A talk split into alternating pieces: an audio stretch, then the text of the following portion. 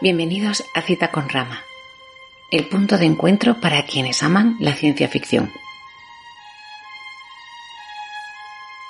Un saludo desde la parte técnica y de producción de Emilio García Falque y de quien nos habla, María Vázquez. Empezamos.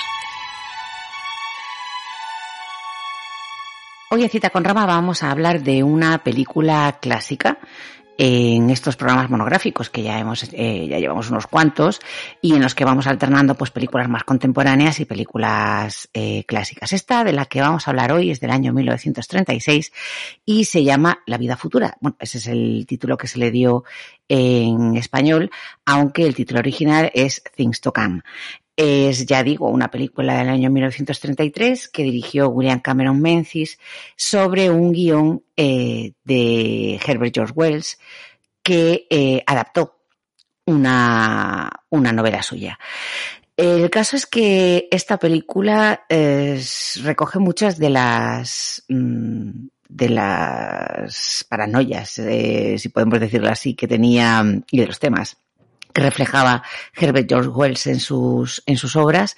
Es una película muy interesante en muchos aspectos, en el aspecto temático, en el aspecto eh, del diseño de producción, en algunos aspectos es realmente impresionante. Quizá en el cinematográfico es el, el que menos, eh, el que menos destacable es, pero mm, vamos a, a darle una vuelta a esta producción y yo estoy convencida de que eh, aquellos que no la hayan visto y escuchen el programa seguro que se quedan con ganas de, de verla. Y para hablar de esta eh, fabulosa producción británica del año 1936, tengo conmigo a Nick Furia. Hola Nick. ¿Qué tal? ¿Cómo estamos? Pues deseando escuchar lo que nos tienes que contar. A ver, eh, tenemos también aquí, después de mucho tiempo, a Emilio García Falque. Hola, Emilio. La ciencia es la solución para todo. Hola, muy buenas, ¿qué tal? Me, he quedado así, así, un poco paralizada, pero efectivamente, según esta película, probablemente sí que lo sea. Tenemos también a Sergio Murata. Hola, Sergio. Hola, María. Hola a todos. A Von Hammer. Hola, Bon. Hola, aquí dispuesto a aprender de ciencia ficción clásicos con los mejores. Ay, qué majo. Y también tenemos a Dani Domínguez. Dani, hola, ¿qué tal? Abandonemos el progreso, nos llevará a la muerte. Por favor, ya empezamos bien. Eh... La, la, culpa es de Emilio. Qué, qué, qué claro, claro. De verdad. Ay, eh, no, sí, yo, yo no sé si acabaré el programa hoy. Eh, por lo menos no sé si acabaré sin un infarto. Eh, bueno, pues vamos a, a, comenzar a hablar de esta película de, eh, que nos va a, a, a, contar de alguna manera eh, lo, que, lo que refleja ella, pues Emilio. Venga, Emilio, tu turno. Todo no, tuyo. bueno, a ver. Sí, yo voy a hablar un poquito de la película, luego eh, comentaréis más en, en, extensión cuáles son los conceptos de H.G. Wells que están presentes en ella. Bueno, sobre todo en el libro, ¿no? que yo creo que el libro es un poco más extenso y trata más otros temas. Además es más específico que, algunas partes de la peli, que lo veremos ahora, que son eh, deliberadamente son eh, indefinidas. La peli está muy bien. Es una peli del año 36, creo que tú, como tú has dicho, la dirige William Cameron Menzies que en aquel momento era un director bastante al alza, de hecho tenía un, un Oscar que había ganado en el año 29 uh -huh. y además, eh, bueno, fue el, el, el, creador del concepto de diseñador de producción, ¿no? Era un sí, tipo así. Sí, no, no era un, un oficio eh, reconocido a, hasta ese momento dentro de lo que era el cine. Había la carpintería para hacer los decorados y demás, pintores, escultores, pero no había una persona responsable de lo que era todo el diseño de producción. Y este hombre sí que era su, su especialidad y digamos que sentó las bases de, de una de las profesiones en el cine que son más importantes para hacer creíble una película. Sí, sobre todo una película de ciencia ficción para que para que todo tenga una coherencia, ¿no? Para que las, las, las cosas parezcan dentro de lo posible lo más reales posible, ¿no? Lo más coherentes, por lo menos, dentro de, del universo que nos representa.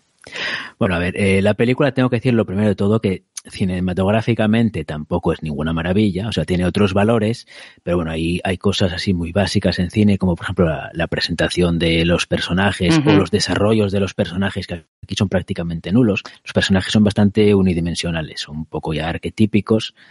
Eh, de hecho, los, los diálogos prácticamente son discursos, ¿no? Tiene, bueno, tiene, tiene escenas un poquito más normales, más fluidas, de diálogo más entre seres humanos, y luego tiene otras partes que en realidad es un, discurso de teatrillo, ¿no? De hecho, algunas actuaciones son bastante muy teatrales, muy, muy afectadas.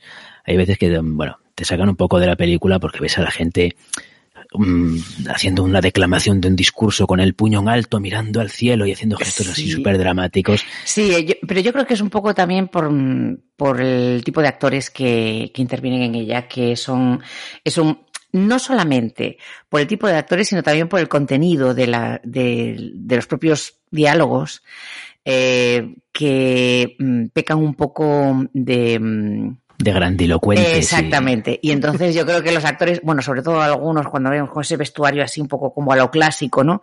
Pues casi parece un discurso de Shakespeareano así de Julio César o de una cosa de estas. Le, han llamado a Wells a veces eso, ¿no? El, Shakespeare de la ciencia ficción. Sí, sí, sí. fíjate, Hay, una frase de Chesterton sobre él que me encanta, bueno, porque Chesterton siempre tiene unas frases que decía que, decía que Wells era, Wells era un cuentacuentos que había vendido su primogenitura por un plato de mensaje. Bueno, que desde luego Chesterton. Mordaz y certero. Ya te digo, ya te digo. Pero sí, un poco. Bueno, luego si, si glosamos un poquito la vida de, la vida o, el pensamiento de este hombre, quizá mejor, no sé, pues, pues igual mm, vemos por qué, por qué dice esto, ¿no? Sí, sí, sí, sí. Pero bueno, bueno, eh, Emilio, sigue. No, sí, es, es cierto. El, el problema de, de, esos discursos es que probablemente eh, leyéndolos en una obra, bueno, pues más o menos te lo vas leyendo y te, te, entra bien, pero claro, cuando lo ves en un diálogo entre personajes queda completamente artificial, ¿no? O sea, sabes que nadie hablaría así en una conversación entre dos personas, pero bueno. Bueno, voy a empezar dándole unos pequeños paritos a la peli, ¿vale? Diciendo las cosas que me han llamado la atención más para la parte negativa, luego diremos las cosas buenas y, y los valores que tiene. En cuanto a efectos especiales y decorados, bueno, tengo que decir que, claro, eh, a día de hoy, con visión de 2022, pues cantan un poco, se ve muchísima maqueta y, muchísima miniatura por ahí. Evidentemente, claro, estamos hablando de una película de año 36, pues para aquella época eran unos efectos especiales mm, punteros, bueno, no voy a decir punteros, pero bueno, cumplían, ¿no? Era, lo que se esperaba, era lo que, lo que te daba la ambientación una peli, ¿no? vamos, de hecho, durante, durante muchísimo más tiempo se siguieron usando maquetas mucho peor usadas que aquellas. Esto, Emilio, es un poco como la serie de Flash Gordon, en la antigua, en el que la haya visto, más o menos de ese pelo. Bueno. Hombre, algo, algo comparte, pero. Eh, sí, tira de transparencia, maqueta. Eh. Pero, a ver, eh, de todas maneras, ese, esas, eh, esos efectos, sobre todo, claro, estos efectos estamos hablando de la tercera parte de la película, estamos haciendo ahí un poquillo de, spoiler, que es la que transcurre en el futuro, ¿no? Pero. Mm, bueno, ya, en la primera tira un poco de maquetas con los aviones y los combates aéreos. Que bueno, sí, mm, a ver, evidentemente es lo que hay. No, no, no había efectos digitales, no había otras posibilidades. Y bueno, está, está bastante bien, vamos, para lo que es. Luego otro fallito que tienes, bueno, lo que había comentado antes, el, tema del desarrollo de personajes y la, profundidad de los personajes. Los personajes que salen son completamente arquetípicos y unidimensionales. ¿eh? Tienes el que está enamorado de la ciencia, el que es un poquito más escéptico, tienes el tirano, tienes, bueno, no sé, cada, uno tiene su papel y no, no sí, el complaciente, el que está así más tibio, que no quiere meterse en problemas, sí, sí, sí. Sí, sí, no, no hay mucha profundidad ni desarrollo. Los personajes son los que son. Además, es curioso porque, bueno, la película abarca, digamos, como tres periodos de tiempo. En los dos primeros periodos de tiempo, los personajes son realmente los mismos. Eh, en el último periodo de tiempo, los mismos actores hacen personajes muy similares, pero en realidad con, con la misma personalidad exactamente. Simplemente ha cambiado la, la época ¿no? y la vestimenta. Bueno, luego tiene otra parte que a lo mejor a día de hoy nos puede chocar, eh, acostumbrados a la velocidad que, estamos acostumbrados ahora en el cine y al dinamismo. Tiene algunas escenas que son muy repetitivas, muy, muy reiterativas. Por ejemplo, al principio de todo, cuando salen las escenas de, la, de los carteles, ¿no? Que anuncian guerra, pues se tira como dos o tres minutos eh, enseñando carteles de que la guerra está por venir. Entonces, bueno, llega un momento que tú, tú piensas, vale, vale, sí, he pillado el concepto, ¿no? Sigamos, adelante. Pues mira, fíjate, yo creo que eso no es tanto eh, para que lo sepa el espectador, sino para crear un mensaje contradictorio entre que la gente eh, lleva una vida normal y eh, la guerra es eh, algo que se fabrica desde unos intereses. Es- Yo, yo lo veo, es- yo estoy de acuerdo con eso y además es que me parece que es un poco el contraste entre quienes están avisando todo el rato de lo que va a pasar y la gente que despreocupada va a lo suyo, ¿no? Sí, Hasta que justo. de repente pues la, la profecía se hace real. O sea, es un poco como el contraste, ¿no? En- que mira, mira que luego estamos, que estamos, que siempre hay gente que está contando ruinas, sí, sí, tal, y luego resulta que es verdad, ¿no? O sea, un poquito Yo va- Coincido bastante con vosotros y además aún lo enlazaría como una especie de juego. La gente hace su vida, está jugando, te están avisando de que te la van a, te la van a meter, que va a haber guerra, que esto es, que hay que prepararse. La gente eh, pasa olímpicamente y, y, bajo mi punto de vista, conecta con esa imagen que luego supongo que tocaréis cuando los soldados van desfilando al frente y por delante se ve un niño con un tambor y un casco brody, ¿no? Como, asimilita- como asimilando esa tran- transición entre el juego se ha acabado, amigos, nos vamos a una guerra. No, no, sí, sí está claro que la primera parte, las primeras escenas de la peli, lo que intentan contarte es eso, ¿no? Que hay, hay una situación de preguerra inminente y la gente sigue viviendo su, su vida normal. La película empieza, digamos, en, en la Navidad del año 40. Lo que quiero decir es que es una escena que es mm, bastante larga, no sé si dura, bueno, no, tres, cinco Sí, sí, sí, minutos. sí que es larga, sí que es larga. sí. Eh, Es larga y repetitiva, es todo el rato lo mismo. Bueno, a día de hoy nadie haría una película con eso, te lo ventila a veces en 10 segundos y a correr, ¿no? A, a otra Es- cosa. Sí, es cierto. Estoy, estoy de acuerdo, Emilio, y como dije que seguramente hoy va a llevar la contraria a todo el mundo hoy, efectivamente, os llevo la contraria, aunque haya dos puntos de vista. A- a- nadie se dio cuenta de esa pared de pavos, llena Sí. de pavos, Sí, como sí, diciendo, Sí. abundancia tenemos a patadas. Sí, ese es un, te puesto, la- un puesto de pavos. Sí, sí, es verdad. Y debajo te ponía la Turquís guerra pone el en cartel. Europa. Allí como diciendo, hay guerra en Europa, está lejos. Pero es verdad que ahí estoy con Emilio, que es cartel, cartel, cartel. O te ponen un cartel que es eh, cine no sé qué, o sea, un, una de espectáculo, o sea, abundancia por todos lados, pero en todo momento un cartel de guerra. Y llega un momento en que a lo mejor se hace un poquito pesado. También es verdad que vivimos otra época, ¿no? De, para Claro, dar a claro. entenderlo, sí. Bueno, a ver, hasta aquí un poco los palitos. Es verdad que son palitos pequeños, hay que saber qué peli estás viendo y en qué año está y bueno, no pasa nada, ¿no? Luego a favor de la peli voy a decir que, que tiene una visión de futuro para la época que es, la verdad es que es sorprendente y casi hasta da miedo, ¿no? Recordemos que la peli es del año 36 y vaticinó el inicio de la Segunda Guerra Mundial apenas con unos meses de diferencia. O sea, lo sitúa Sí. en la película, si no recuerdo mal, es en enero del 40 y la Segunda Guerra Mundial empezó en septiembre del 39, unos meses un poquito antes. Sí, sí, sí, sí. Tal cual. Bueno, eh, relacionado con esto hay otra cosa que me pareció muy interesante, que es que aunque relata una preocupación que era muy presente en ese momento, sin embargo huye mucho de, de identificar quién es el enemigo, porque de hecho eh, tú más o menos te imaginas que la, la ciudad en la que ocurren los hechos es en, es en, Reino Unido, es en Gran Bretaña, que la guerra va a ser, pues entre las potencias occidentales y los alemanes, pero eso en ningún momento de la película se dice. O sea, se habla de el enemigo, eh, cuando está mirando el periódico dice, hombre, un discurso otra vez de este tipo. Nunca se menciona ni a Hitler ni a ningún político actual. O sea, eh, yo creo que deliberadamente hace un esfuerzo para no situar en ningún eh, personaje reconocible y concreto para que sea, bueno, digamos, un poco más eh, abierto, ¿no? Para que cada uno pueda interpretar las cosas como, como le parezca. Luego, De, de hecho, perdón que te interrumpa, de hecho es significativo también que el nombre de la ciudad donde se transcurre todo tampoco es, un, es una ciudad eh, real, sino que se llama Everytown. Every que yo creo sí, que el sí. nombre lo dice todo también. Ca- ca- cada pueblo, todo pueblo, o sea, es tu pueblo, o sea, que lo Sí. tengas claro. Es cual- puede ser cualquier sitio. Sí, sí. Bueno, luego tiene otra cosa que a mí me parece buena, que es el mensaje más o menos, au- aunque en la película pasan cosas terribles, el mensaje es positivista, ¿no? O sea, aunque la humanidad tropiece muchas veces en la misma piedra y, y una y otra vez vayamos cometiendo los mismos errores, se ve que eh, a largo plazo hay una evolución de la sociedad, bueno, eh, una evolución tecnológica y bueno, que, que aunque, bueno, pues cometemos muchos errores, pero siempre, bueno, el- la historia de la humanidad poquito a poquito va avanzando, ¿no? Eh, Bueno, luego otra parte que evidentemente para mí es, es bastante interesante es el papel de la aviación en la peli. Lo comentaréis luego, supongo. Claro, eh, en la época en que se escribió este libro y se, hizo esta película, eh, el papel de la aviación, o sea, la aviación en aquel momento era, digamos, el futuro en sí mismo, ¿no? Era, era la representación de, del progreso. claro, del progreso, de vencer el último límite de la humanidad. O sea, recordemos que la humanidad había intentando, había estado intentando volar prácticamente desde que el hombre es hombre, ¿no? Eh, la gente había intentado, había observado los pájaros y estaba viendo cómo podía desplazarse por el cielo.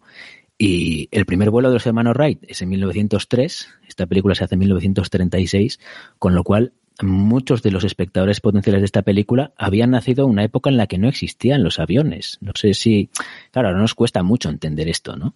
Sí, es verdad.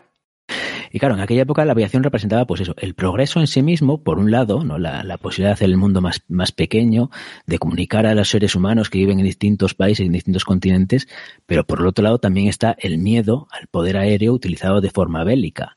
Eh, los que vivieron la Primera Guerra Mundial, aunque ahí la aviación tampoco tuvo un papel más destacado, tan destacado como tendría posteriormente, pero se empezaron a ver las posibilidades de lanzar bombas sobre ciudades, de los combates aéreos, de, que el, poder aéreo podía decidir la suerte en el campo de batalla. Y de hecho eso está muy presente en toda la película. Sí, es uno de los, eh, como del leitmotiv, ¿no? Eh, los aviones aparecen como, como el, el, gran enemigo, ¿no? El gran, el gran demonio que va a destrozar las ciudades en la segunda parte de la película es aquello que se quiere recuperar porque se ha perdido la tecnología y en la última parte de la, película es el, eh, digamos, el, el, objetivo, ¿no? El, ir un poquito más allá, que bueno, que también me pareció bastante visionario, pero bueno. Eh, bueno, perdona, continúa. Te decía que, como ha dicho María, pues la película tiene tres partes muy bien diferenciadas. Eh, hay una primera parte en la que, digamos, está una sociedad normal de los años 30, en la que viven, se ve, como decía Dani, mucho, mucha abundancia, hay comida por todas partes, hay felicidad, hay películas de cine y hay un aviso inminente de guerra, ¿no? Eh, aquí es la parte en la que, bueno, eh, ves que algunos personajes son muy temerosos de la guerra, otros dicen, bueno, a ver, tampoco pasa tanto, ¿no? La anterior guerra sí fue mala, pero trajo mucho progreso y tal. Y, luego tienes el, el, el, personaje del joven eh, que está expectante, ¿no? que no sabe qué va a pasar, no sabe si esto le va a afectar a su vida, no, si va a poder seguir con su trabajo. Bueno, finalmente la guerra se desata esa misma noche, en la noche de Navidad, empieza el primer bombardeo y todos los hombres son llamados a filas, ¿no? Ahí es cuando ocurre la escena que decía Dani del niño tocando el tambor con los soldados desfilando por atrás, que bueno, es bastante, bastante estética. Bueno, a partir de ahí, digamos que comienza la guerra, hay unas escenas de batallas eh, con tanques, que ahora nos contará Dani los que son reales y los que no. Eh, es bastante cruda al representar la guerra, la verdad es que, bueno, para la época, bueno, ahí se ve un montón de, explosiones, de muertos, y, y, se ve el bombardeo de, de las ciudades, ¿no? La ciudad que habíamos visto eh, en su apogeo, en su abundancia, en, preparada para las navidades con toda la gente feliz, hay un momento en que ves a la gente corriendo de un lado a otro, inventando cañones antiaéreos por todas partes, disparando al cielo, cayendo bombas. Y bueno, ves que ha pasado de una sociedad pues libre, feliz y despreocupada a una sociedad que está inmersa completamente en, una guerra.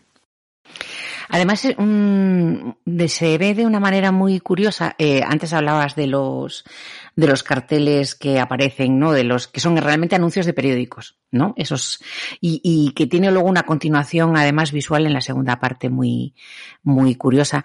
Pero um, se ve en los en los carteles de los grandes almacenes. Eh, hay, hay la, lo que es la escena del de, centro de la ciudad, el centro de la ciudad siempre va a ser lo mismo, siempre además va a estar filmado desde un punto de vista superior para ver eh, cómo la gente se va moviendo, los autobuses y demás.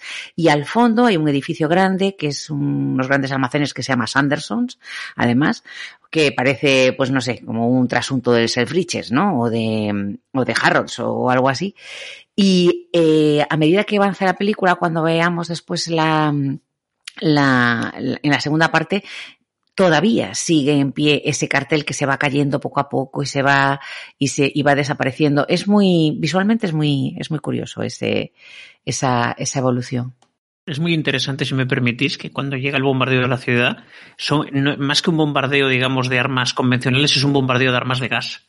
Que se le tenía Sí. entonces mucho pánico a la, a la guerra futura de que iba a ser pues el gas sobre las ciudades y tal. Y bueno, en su momento hubo una, un acopio interesantísimo y enorme de, de máscaras de gas, incluso para bebés y tal, y que bueno, por- gracias a Dios nunca se llevó a cabo. Pero Porque, la Primera. Guerra Mundial había sido un campo de, de experimentación sobre la guerra química.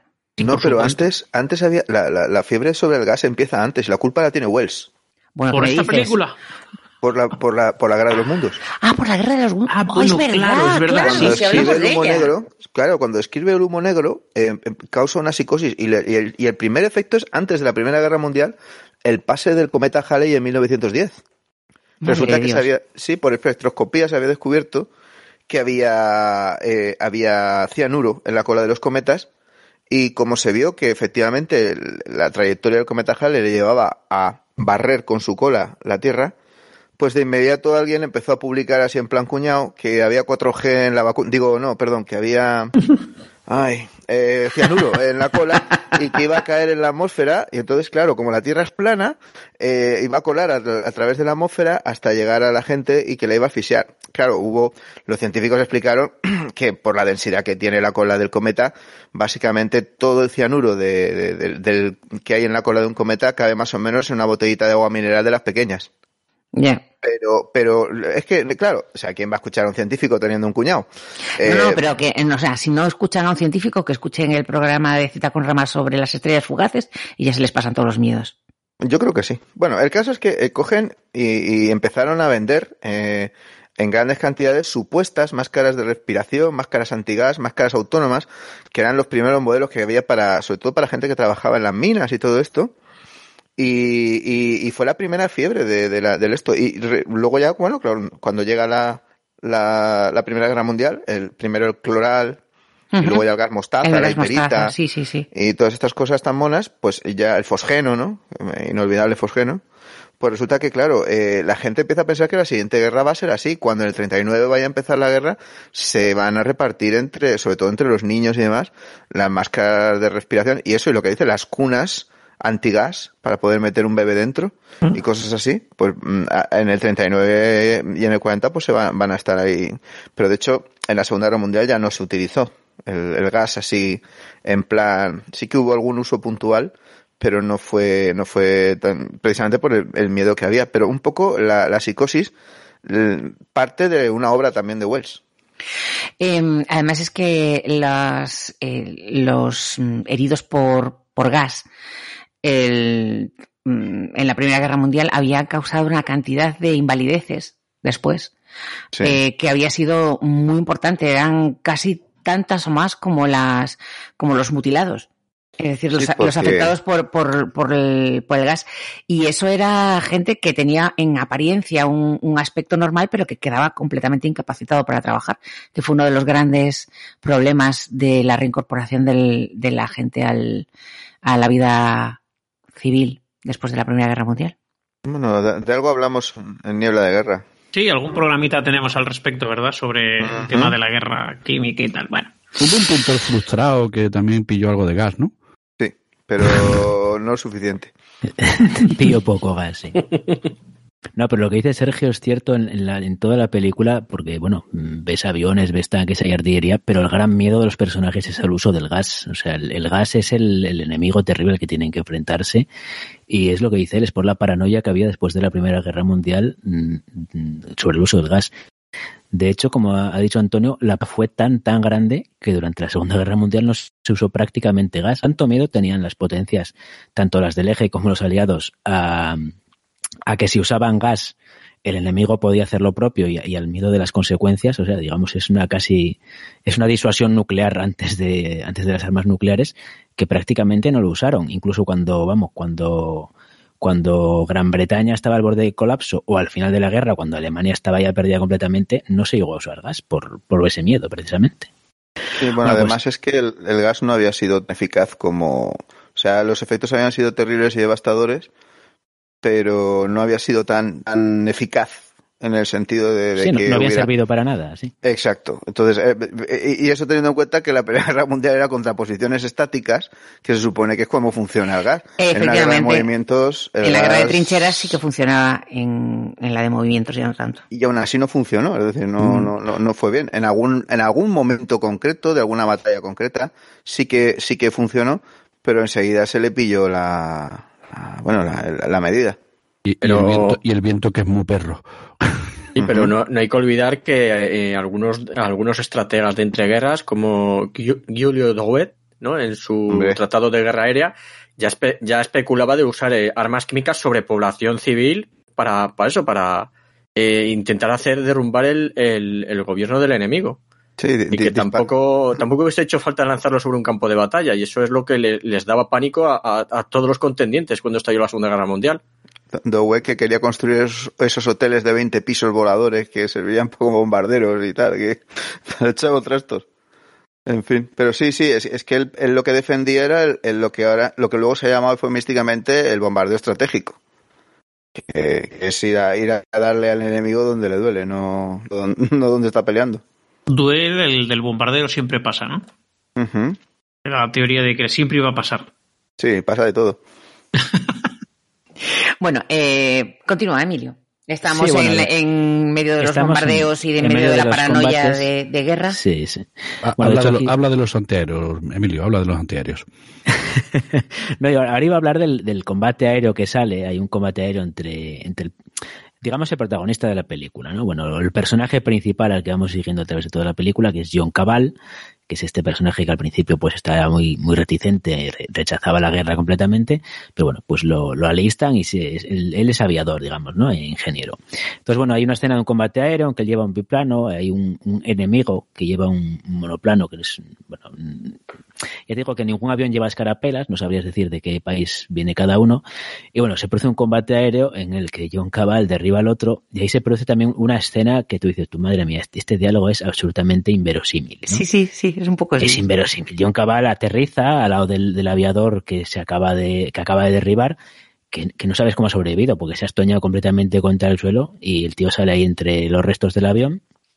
Entonces John Cabal va y lo, lo encuentra en el suelo tirado y ahí es muy teatral todo, le saca la máscara de gas de, de su bolsa para ponérsela y le, y le dice, no, úsala tú, que yo no me lo merezco. Entonces, no, yo tengo la mía. Entonces se van poniendo las máscaras, entonces aparece por ahí una niña llorando y dice, oh, mm, pónsela a ella, que lo merece más, yo no merezco vivir porque he soltado el gas. Bueno, tienen ahí un rifirrafe, al final pues John Cabal le pone la máscara a la ni- niña y el otro se queda ahí y, y se va a morir, ¿no? John Cabal le deja la pistola para que el otro sí que se suicide, no sufra los efectos del gas. Entonces el hombre tiene ahí una reflexión súper profunda y súper espontánea, ¿no? oh Dios, voy a morir por el mismo gas que yo he soltado. Bueno, bueno. Y esa, y esa niña vivirá, pero habré matado a su padre y a su madre. Qué paradójico que yo muera por el mismo gas, ¿no? Es un poco, un, poco, un poco más largo porque dice, Sí, sí, sí, sí. Con una actuación súper creíble, sí. A ver, es muy didáctico. he tosido yo más en una noche de farra. Pero bueno, hay que reconocer que la exposición de todo ese discurso es muy didáctico. Es decir, por si no nos había quedado claro de que la gente vive ajena al peligro de guerra, a pesar de lo mucho que se le anuncie, eh, cuando mm, alguien eh, sigue también, que yo creo a lo mejor puede ser un poco de crítica, ¿no? Cuando sigues la, el camino así, ¿no? En plan borrego, como es el caso del enemigo malo este, ¿m? Eh, no te das cuenta de lo que estás haciendo realmente hasta que eh, las consecuencias de tus actos recaen sobre ti. No, no, si el concepto está muy bien, es muy bonito y se ha Sí. visto en muchísimas películas antibélicas. Lo que pasa es que está expresado un poco más de sutileza, ¿no? No, si no, no sutil cero, claro. Oh, qué malo era, pero ya he cambiado, no sé, estas cosas. Acabemos Bueno. con la guerra antes de que la guerra acabe con nosotros. Sí, sí, algo así. Pero, pero conmigo ya ha acabado.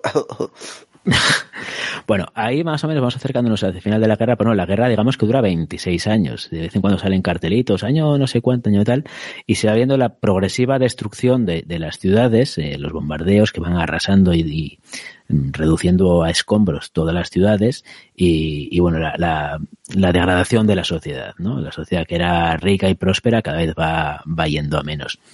Eh, no sé si queréis parar ahora para hablar de las armas, porque esta es la fase en la que salen tanques por ahí y algunas sí, cositas sí. más. Eh, eh, por favor, eh, Nick, dale, a, a, dale a los tanques, dale a los carros. Los tanques, pues sí, sí. Bueno, con los, con los tanques hablamos, hablamos poquito, ¿no? De, de, de porque pocos tanquecitos salen. Bueno, pues salen unos buenísimos.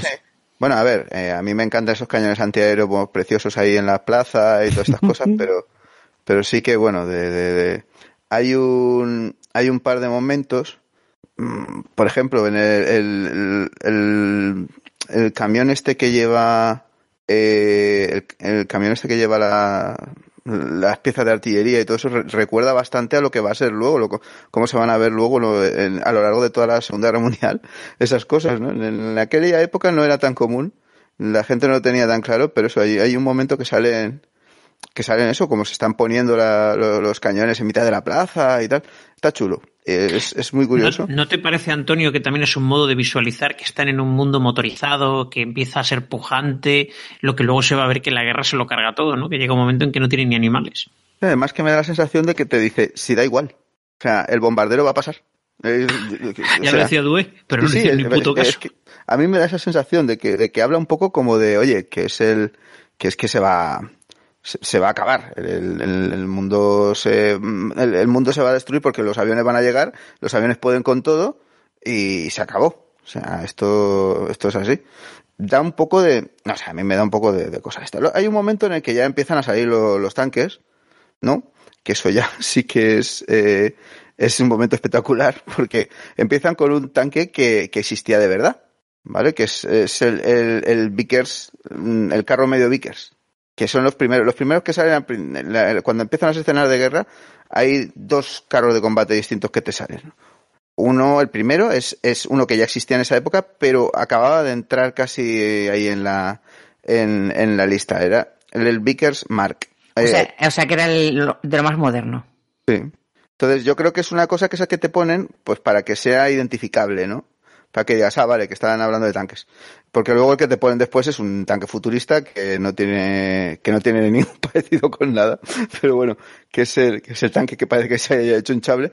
Pero bueno, ese, el, el, el, el Vickers Mark 1 y 2, eh, se parece bastante más al, al, al Mark, mm, al Mark 1 por el cañoncito y el Mark 2 por, pero bueno, por, por otra forma que tiene la, en la torre. Pero bueno, que sí, será el Vickers Mark 1, seguramente es un carro blindado que fabricó, pues, pues eso, precisamente la Vickers. Eh, tenía, pues, una, a ver, era una especie de, era una especie de proyecto que se habían lanzado. Era un truño carro. No, a ver, vamos a ver, teniendo en cuenta lo que vino después, esto todavía tenía, todavía tenía un pase, todavía tenía un pasar. O sea, el, el Mark I era un carro de combate bastante potable para la época en la que, en la que se fabrica. Tengamos en cuenta que, que esto empiezan a hacerlo hacia los años 20 y, fabrican muy poquitos. En un principio se fabrican muy poquitos. Se suponía que iban a, iban a, iba a ser un cambio absoluto porque claro, hasta entonces los, los británicos no habían hecho un carro con torre, prácticamente.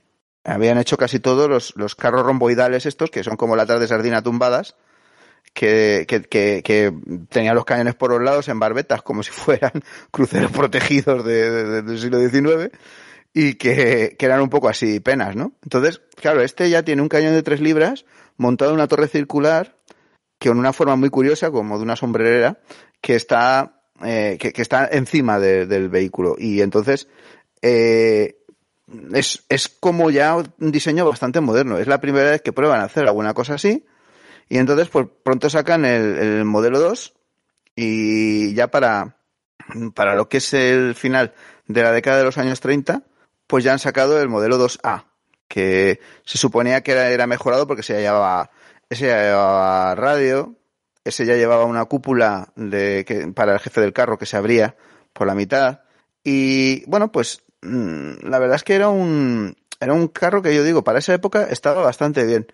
Por la forma que tienen los bogies de la, de la película, eh, yo diría que, por, por los bogies de las ruedas, yo diría que viene a ser posiblemente el que sale así más clarito, más clarito, un Mark I.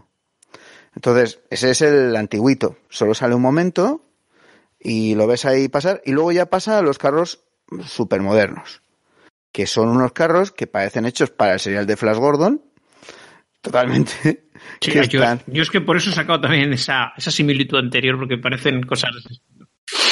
Sí, sí, son, son unos cacharros que dices, bueno, ¿y esto de dónde ha salido?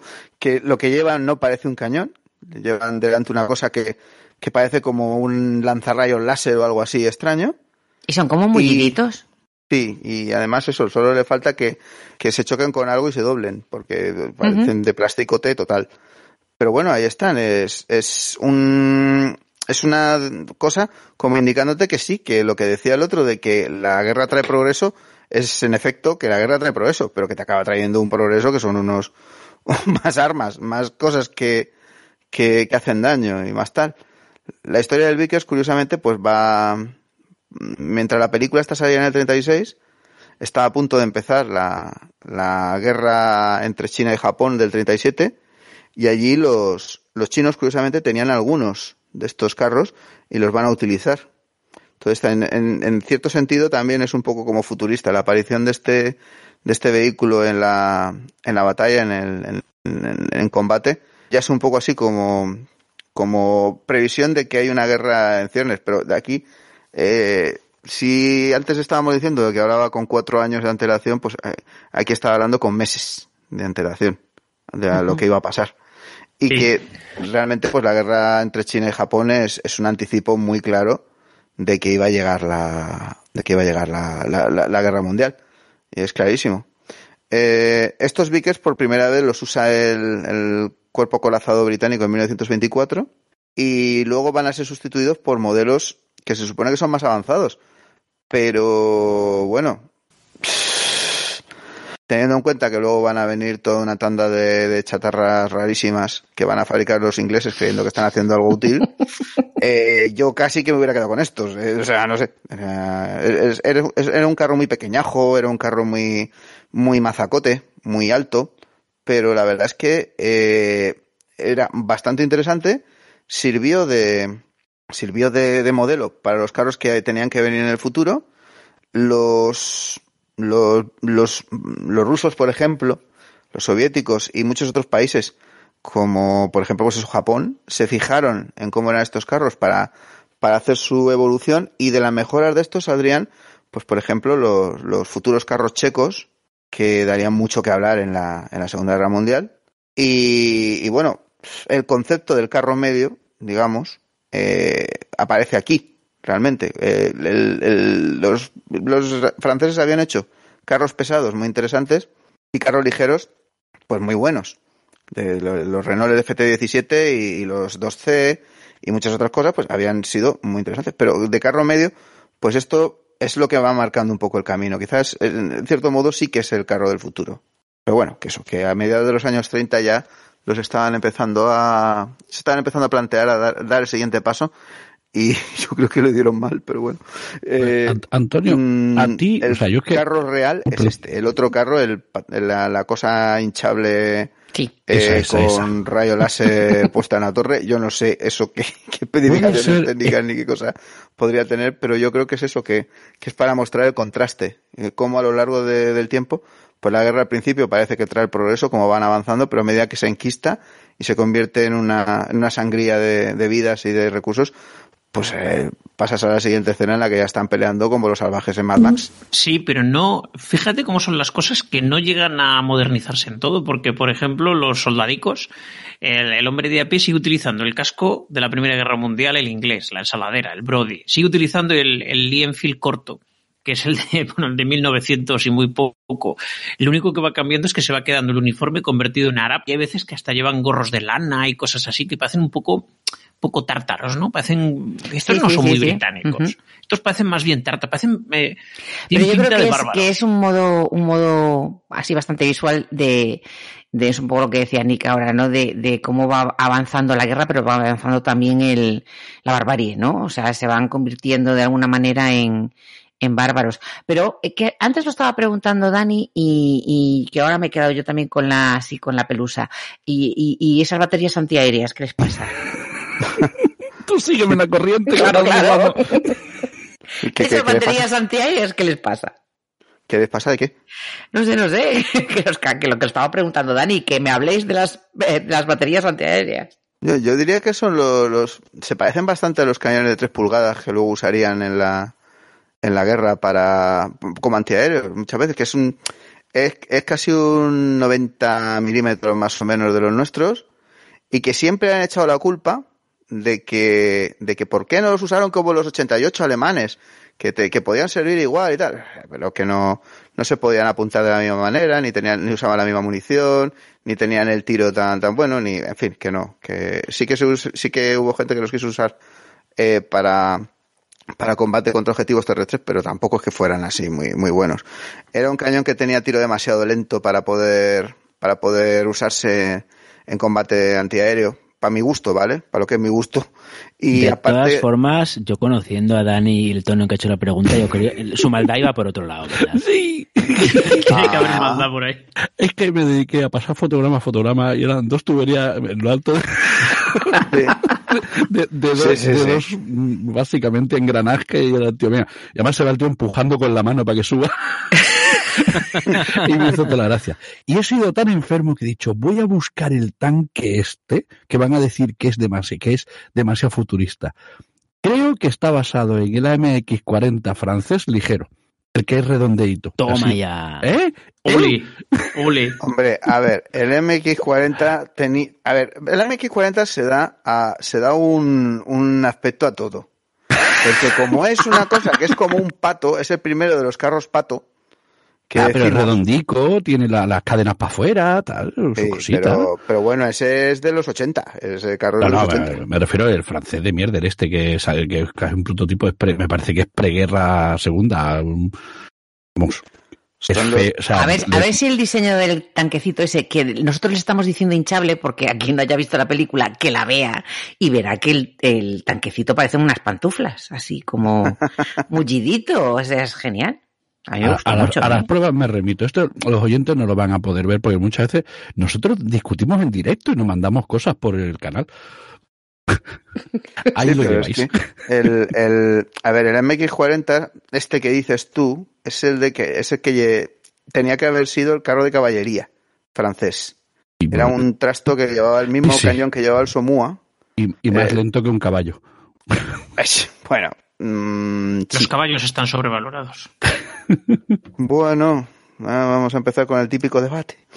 Pero es que esto no sé por qué la, la- la- la cosa, pero bueno, sí, el, el MX40 de todas formas, eh, no sé, se llamaba 40 por el, por el año que salió, o sea, es de 1940. Así que casi que es él el que se basa en la película. Eh, ahí, ahí, ha-. ¿Ves tú? Ya me ha pillado, me cago en la leche. Digo, Nah, esto va a fallar por aquí. Que, que ha mandado eh, Dani una foto por el grupo y hombre sí tiene un aire, pero no, porque las formas estas del tanquecito hinchable de la película son mucho más chulas. Y este es, este es así como muy, muy, eh, Hay- francés, es hay francés. una- no, muy cuadrangular tira- abajo y no. Hay una tira cómica, hay una tira cómica de tanques en las que los tanques salen haciendo tonterías, salen hablando entre ellos, salen hace- haciendo chistes de tanques y, y es- se llama Hetzer and Friends y, y a este le llaman el, el Lecuac.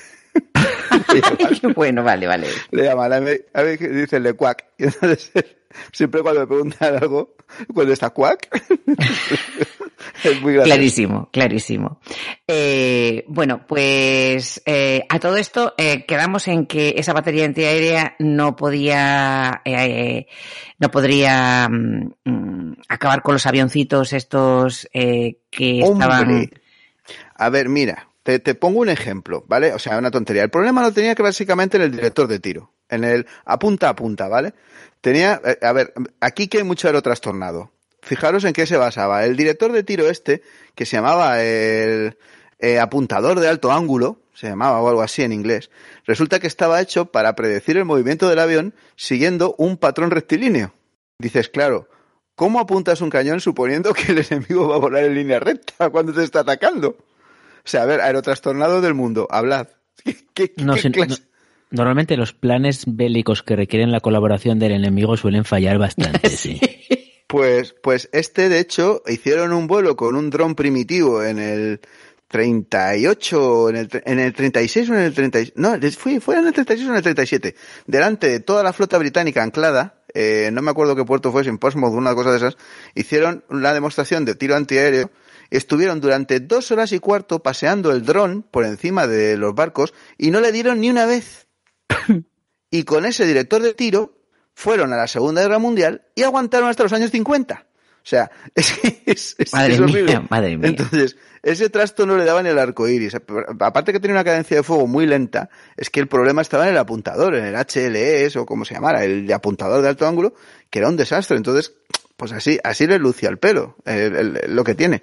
De todas formas, era un, era una pieza de artillería que se usaba bastante, en- sobre todo eso en, en buques y eh, a nivel de, a nivel de regimiento de artillería antiaérea, los, los antiaéreos que estaban metidos dentro de, dentro de las unidades de infantería o de tal, solían ser los 40 milímetros Bofors, que eso ya es otra historia. Pero este, que era el de calibre medio, que se suponía que iba a ser más potentillo y tal, pues no, no salió tan bien. No salió tan bien por eso, porque fallaban muchas cosas. Es que los, los apuntadores de alto ángulo están también sobrevalorados. Era mejor Donde, esté el ojímetro. Ahí, estaba, ahí estaba el hombre que decía Dani empujando a, a un poquito para la izquierda, un poquito para la derecha, ahí empujando Claro, el claro, para que. Donde esté el ojímetro y, y el dedo mojado para ver dónde sopla el, el viento. Eh, eso está clarísimo. Bueno, Emilio, estamos Oye, sí, en... espera, nos Dime. faltan, espera, los aviones, que hemos, nos hemos dejado ahí, hay un combate, hay Ay, un es verdad, hay un combate. Mm, Bon, te toca. Bueno, eh, pues ahí igual la, la, la película refleja bien la época en la que se está rodando, porque el, el, el avión de aquí del, por así llamarlo, del protagonista, es un Hawker Fury, que es un Yeah. biplano de alta velocidad, un avión un muy elegante, el primero, el primer avión, el primer caza británico en superar eh, los 220 kilómetros por hora. Y se enfrentan, bueno, no sé si por temas de eh, darle modernidad o, o por lo que tenían a mano, ¿no? contra un, un monoplano de tren fijo, no deja de ser un avión de carreras británico de, de aquella época. El Mule, ¿no? Eh, sí, correcto, el, el Mule. Es que yo al principio cuando lo vi dije, ostras, es un caudrón. Pero no, que, no, por cierto, no, digo. eh, que, que nos estamos metiendo un poco con el atrezo, pero cuando veo, cuando se ven las, las tomas em, cercanas, donde se ve al actor metido en la maqueta de la, del avión, da un cante, el timón de profundidad, el timón de dirección que está pintado, da un cante que, que- que digo, mira, esto es lo que sacas luego por la calle para hacer los carnavales. La carroza, ¿no? Sí, sí, Bon, una charanga. bon. Y cuando dispara, que el tío se mueve haciendo... Eso también está muy típico, bien. típico efecto especial, pero de, de primera generación. Sí, Pero- tú que no hay balas. Pero sí, ahí, ahí igual se pusieron, ahí el director se- sí se puso las pilas en recurrir a, a lo que había aquí en aquella época, ¿no? En vez de tirar de, de biplanos de, de, preguerras, de, perdón, de la Primera Guerra Mundial, que de hecho luego más adelante en la siguiente escena de aviones, que luego ya comentaremos, pasa esto, y, y que perfectamente si, si hubiese habido ese- esos bates en aquella época, pues es lo que hubiesen sacado. Bueno, de hecho, el, el Hawker Fury que dices eran los aviones más modernos que había en aquel entonces y de hecho sobre aquella época estaba combatiendo en los cielos de España, el, el, el Hawker Spanish Fury. Bueno, menuda historia la de, la de los tres avioncitos aquellos que llegaron Sí, hasta sí, aquí. sí. Pero, por ejemplo, mira, eh, los yugoslavos llegaron a combatir en la Segunda Guerra Mundial también. Los, los Furis que tenían los llegaron a utilizar. Y algún país más. En la Segunda Guerra Mundial el Fury todavía, todavía llegó a, a moverse un poco. Mm, no al nivel que tendría que haber sido, evidentemente, porque es que ya era un avión que estaba muy desfasado. Pero, por ejemplo, a ver, yo, yo estoy, aparte de que me encanta el Fury, estoy enamorado porque muchos llamaban al, al Hurricane, el proyecto del Hurricane, era el Fury Monoplane. Que Sí, tiene el- bastante el, parecido. el sí. Fury monoplano. Y yo ya con eso no necesito más. Ah, guau. Bueno, muy bien, pues María, si te parece, no sé, seguimos así un Sí, poquito. sí, sí, sí, continuamos. Está- Estamos Bueno, en la guerra y vemos que va avanzando eh, esa guerra que, es, que empezó en el año 1940 y, y sigue avanzando, pero que, que se va deteriorando todo, ¿no? Sí, la guerra, bueno, es el- vamos, vas viendo que se produce el colapso de la sociedad. eh, de hecho, está hacia el final de la guerra, ya vas viendo que, que las, las ciudades están completamente hechas polvo, son un montón de escombros. Y bueno, ahí hay un- una voz, te van saliendo unos cartelitos con los años y hay una voz en off eh, de vez en cuando que te cuenta algunas cosas. Y bueno, lo que ocurre es que hacia cuando ya están a punto de ganar la guerra contra el enemigo, se desataca un, se desata un virus, un- una arma biológica que produce una enfermedad que se llama la peste errante. Que se llama peste errante porque los que están infectados se dedican a caminar. Que eso, a mí la verdad es que ahora, ahora me diréis si sí o si no, me recordó completamente a un apocalipsis zombie. Sí, sí, es- sí. es- Absolutamente. Que se estaba enferman. pensando. Caminan así con la mirada perdida y... La- y- las manos para adelante. Escúchame, exactamente. a un apocalipsis zombie y a un domingo por la mañana en una zona de fiesta. Exactamente. A la salida del after, ¿no? Pero ¿cuál es la diferencia? del after. Con los ojos absolutamente in- iluminados ahí. ¡Oh! Ay, Dios Sí. mío, sí, sí, sí, es Sí. verdad. La peste errante, el, sí, el primero que sale es que le falta decir, el que saca la peste errante para enseñarle a un parguela.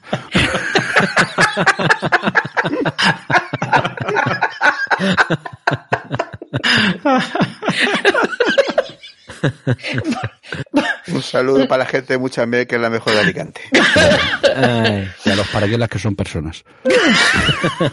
También son personas humanas. Venga, vamos. Bueno, total, que al final, entre, entre la guerra que se ha cargado todo y la peste errante, acaban con la sociedad. Total, eh, llegamos al año 70, en el que ya vamos, se ha producido el colapso total de la sociedad, ya los estados centralizados han desaparecido, y lo que, digamos, gobierna eh, son los caudillos locales, ¿no? Los jefecillos locales, porque, bueno, el- el- la sociedad se ha, se ha, se ha deshecho.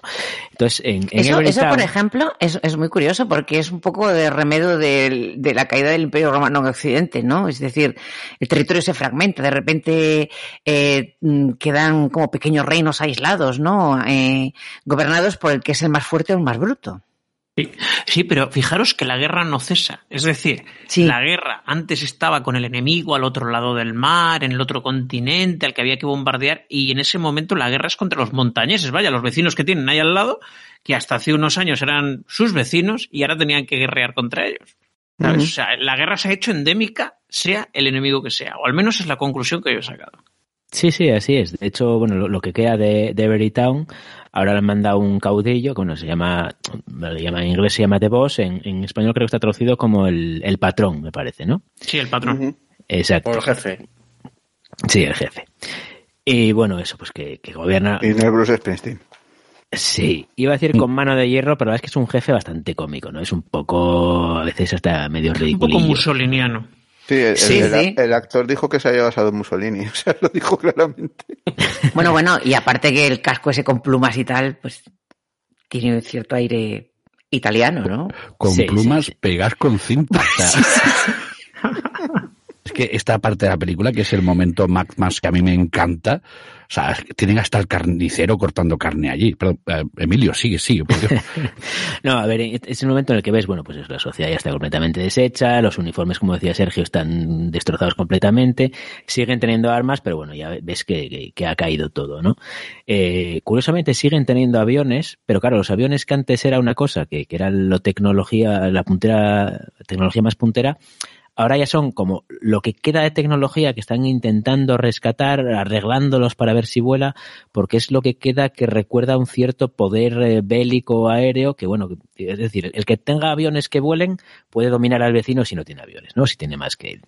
Sí, pero además fíjate que, que los que salen, los aviones que salen ahí son, son aviones antiguos ya para esa época. Exacto, sí, sí. Eh, sí, yo he visto una Boro hay un retroceso 504 ahí, o sea, digo... Eh, eh, mm, eh, eh, es lo que quería comentar cuando he hablado del Fury, que, que mientras el Fury es el caza actual de, de aquella época, pasados los 30 años de la guerra, eh, o una de dos, o es que lo que, que- lo que encontraron en un aeroclub que volase, o es que querían reflejar esa recesión, porque todos esos aviones son bastante anteriores a lo que es la guerra, al primer año de guerra. Sí, yo creo que es un poco lo que dice tú, aunque lo que querían era reflejar esa pérdida de tecnología, porque ya nadie se acuerda, o sea, hay, eh, hay eh, muy pocos que sepan arreglar los aviones. De hecho, el chico este que aparece ahora, que es como el, el siguiente protagonista, ¿no? Es el como el mecánico, el único mecánico que sabe hacer volar a los aviones y el resto, pues, tiene esa tecnología, pero no, ya no saben ni de dónde vienen, ni de, ni cómo funciona, ni, ni siquiera cómo, cómo arreglarlo, ¿no? Ni, y yo creo que para, para mostrar ese retroceso, pues cogen aviones que son mucho más antiguos, que son justo de después de la Primera Guerra Mundial. Mantiene la, la, constante de, de, de, de, que buscan el, el poder aéreo y armas químicas. Pero parece como que lo usa un poco el, el, líder, quiere tener aviones, dice, pero si no tenemos gasolina, dice, da igual, tenemos que tener aviones. Es un poco como, como, como por prestigio, ¿no? Como, como pasaba con estos que querían tener elefantes como fuera, aunque solo fueran tres o cuatro y aunque no tuviera nadie que los montara, ¿no? Porque, Para el desfile ya, del día de... Claro, de, de, es el prestigio. Es el... Bueno, a mí, a mí esa parte lo que me hace gracia es cuando dice tenemos pilotos preparados, digo, y si no te vuela ningún avión, ¿cómo los has entrenado? Hablan, dicen entrenados que, en tierra. Que tienen simuladores. Dicen, los tenemos bueno, entrenados en tierra. Perdonad, el off, perdonad un poco el off topic, pero esto me recuerda a la película de, de Campo de Batalla. La Tierra. La, la de John Travolta, sí. Sí, sí, sí. Di el título completo, Algo, por favor. Pues es lo mismo. Di el título completo, Campo de Batalla de la Tierra, una saga del año 3000. Creo, creo que es una película que tendremos que tratar algún día. Eso, Ah, da, da, por da Dios. podcast, da Sí, sí, podcast. sí, a Ron L. Huber también. Y para Madre muchas mía. risas. No, él es Uf. Ves la película y se te estallan los ojos. Pero... o te los arrancas directamente. No hagas spoiler, hombre, no hagas spoiler. Eh, bueno, pues bueno, a ver, bueno, ya que estás, cuéntanos, porque en ese momento justo, aparte de volando sobre Everytown, otro avión que ya en ese momento ya lo ves, y aunque lleva hélices, es un avión ultra mega modernista. Cuéntanos qué, qué avionete es ese. Porque luego, luego cuando aterrice el avión hablaremos de cascos de vuelo, pero ahora vamos a Me has leído el pensamiento. De hecho, yo, de hecho, eh, eh, mirándolo en retrospectiva, dices, a ver, eh, yo juraría que, que no cabes, podía... ahí no cabes. Exacto. En ese avión no cabes con ese casco.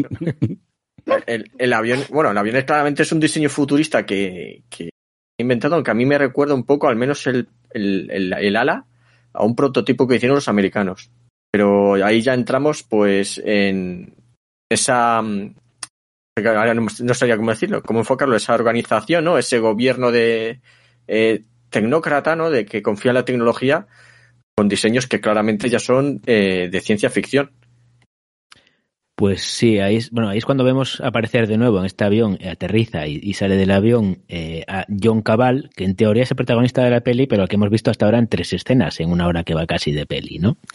Bueno, pues John Cabal, que viene con un casco que parece una bombilla gigantesca pintada de negro, eh, absolutamente inverosímil. Pues viene del futuro casi, o sea, como los viene, de... sí. sí ahí es cuando descubrimos que viene de lo que queda de la tecnología y la sociedad, los ingenieros que quedan en el mundo, ¿no? Han hecho una especie de, estado aparte en el que todavía se pueden construir aviones y se diseñan eh, aviones y todavía pues eso hay tecnología, hay, hay, hay, vida, hay futuro y están en alguna zona del Mediterráneo reorganizando la, el, el mundo, ¿no? Reorganizando el, el, orden mundial.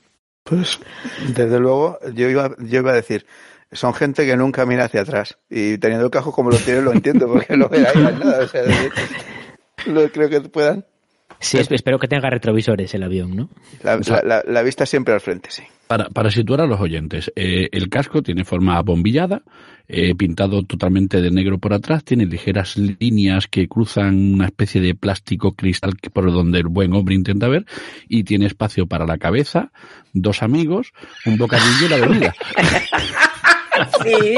Es como, es como si le saliera una uña de estas de las de Rosalía por la espalda, ¿sabes? O sea, ay, para ay, arriba. Ay, es horrible.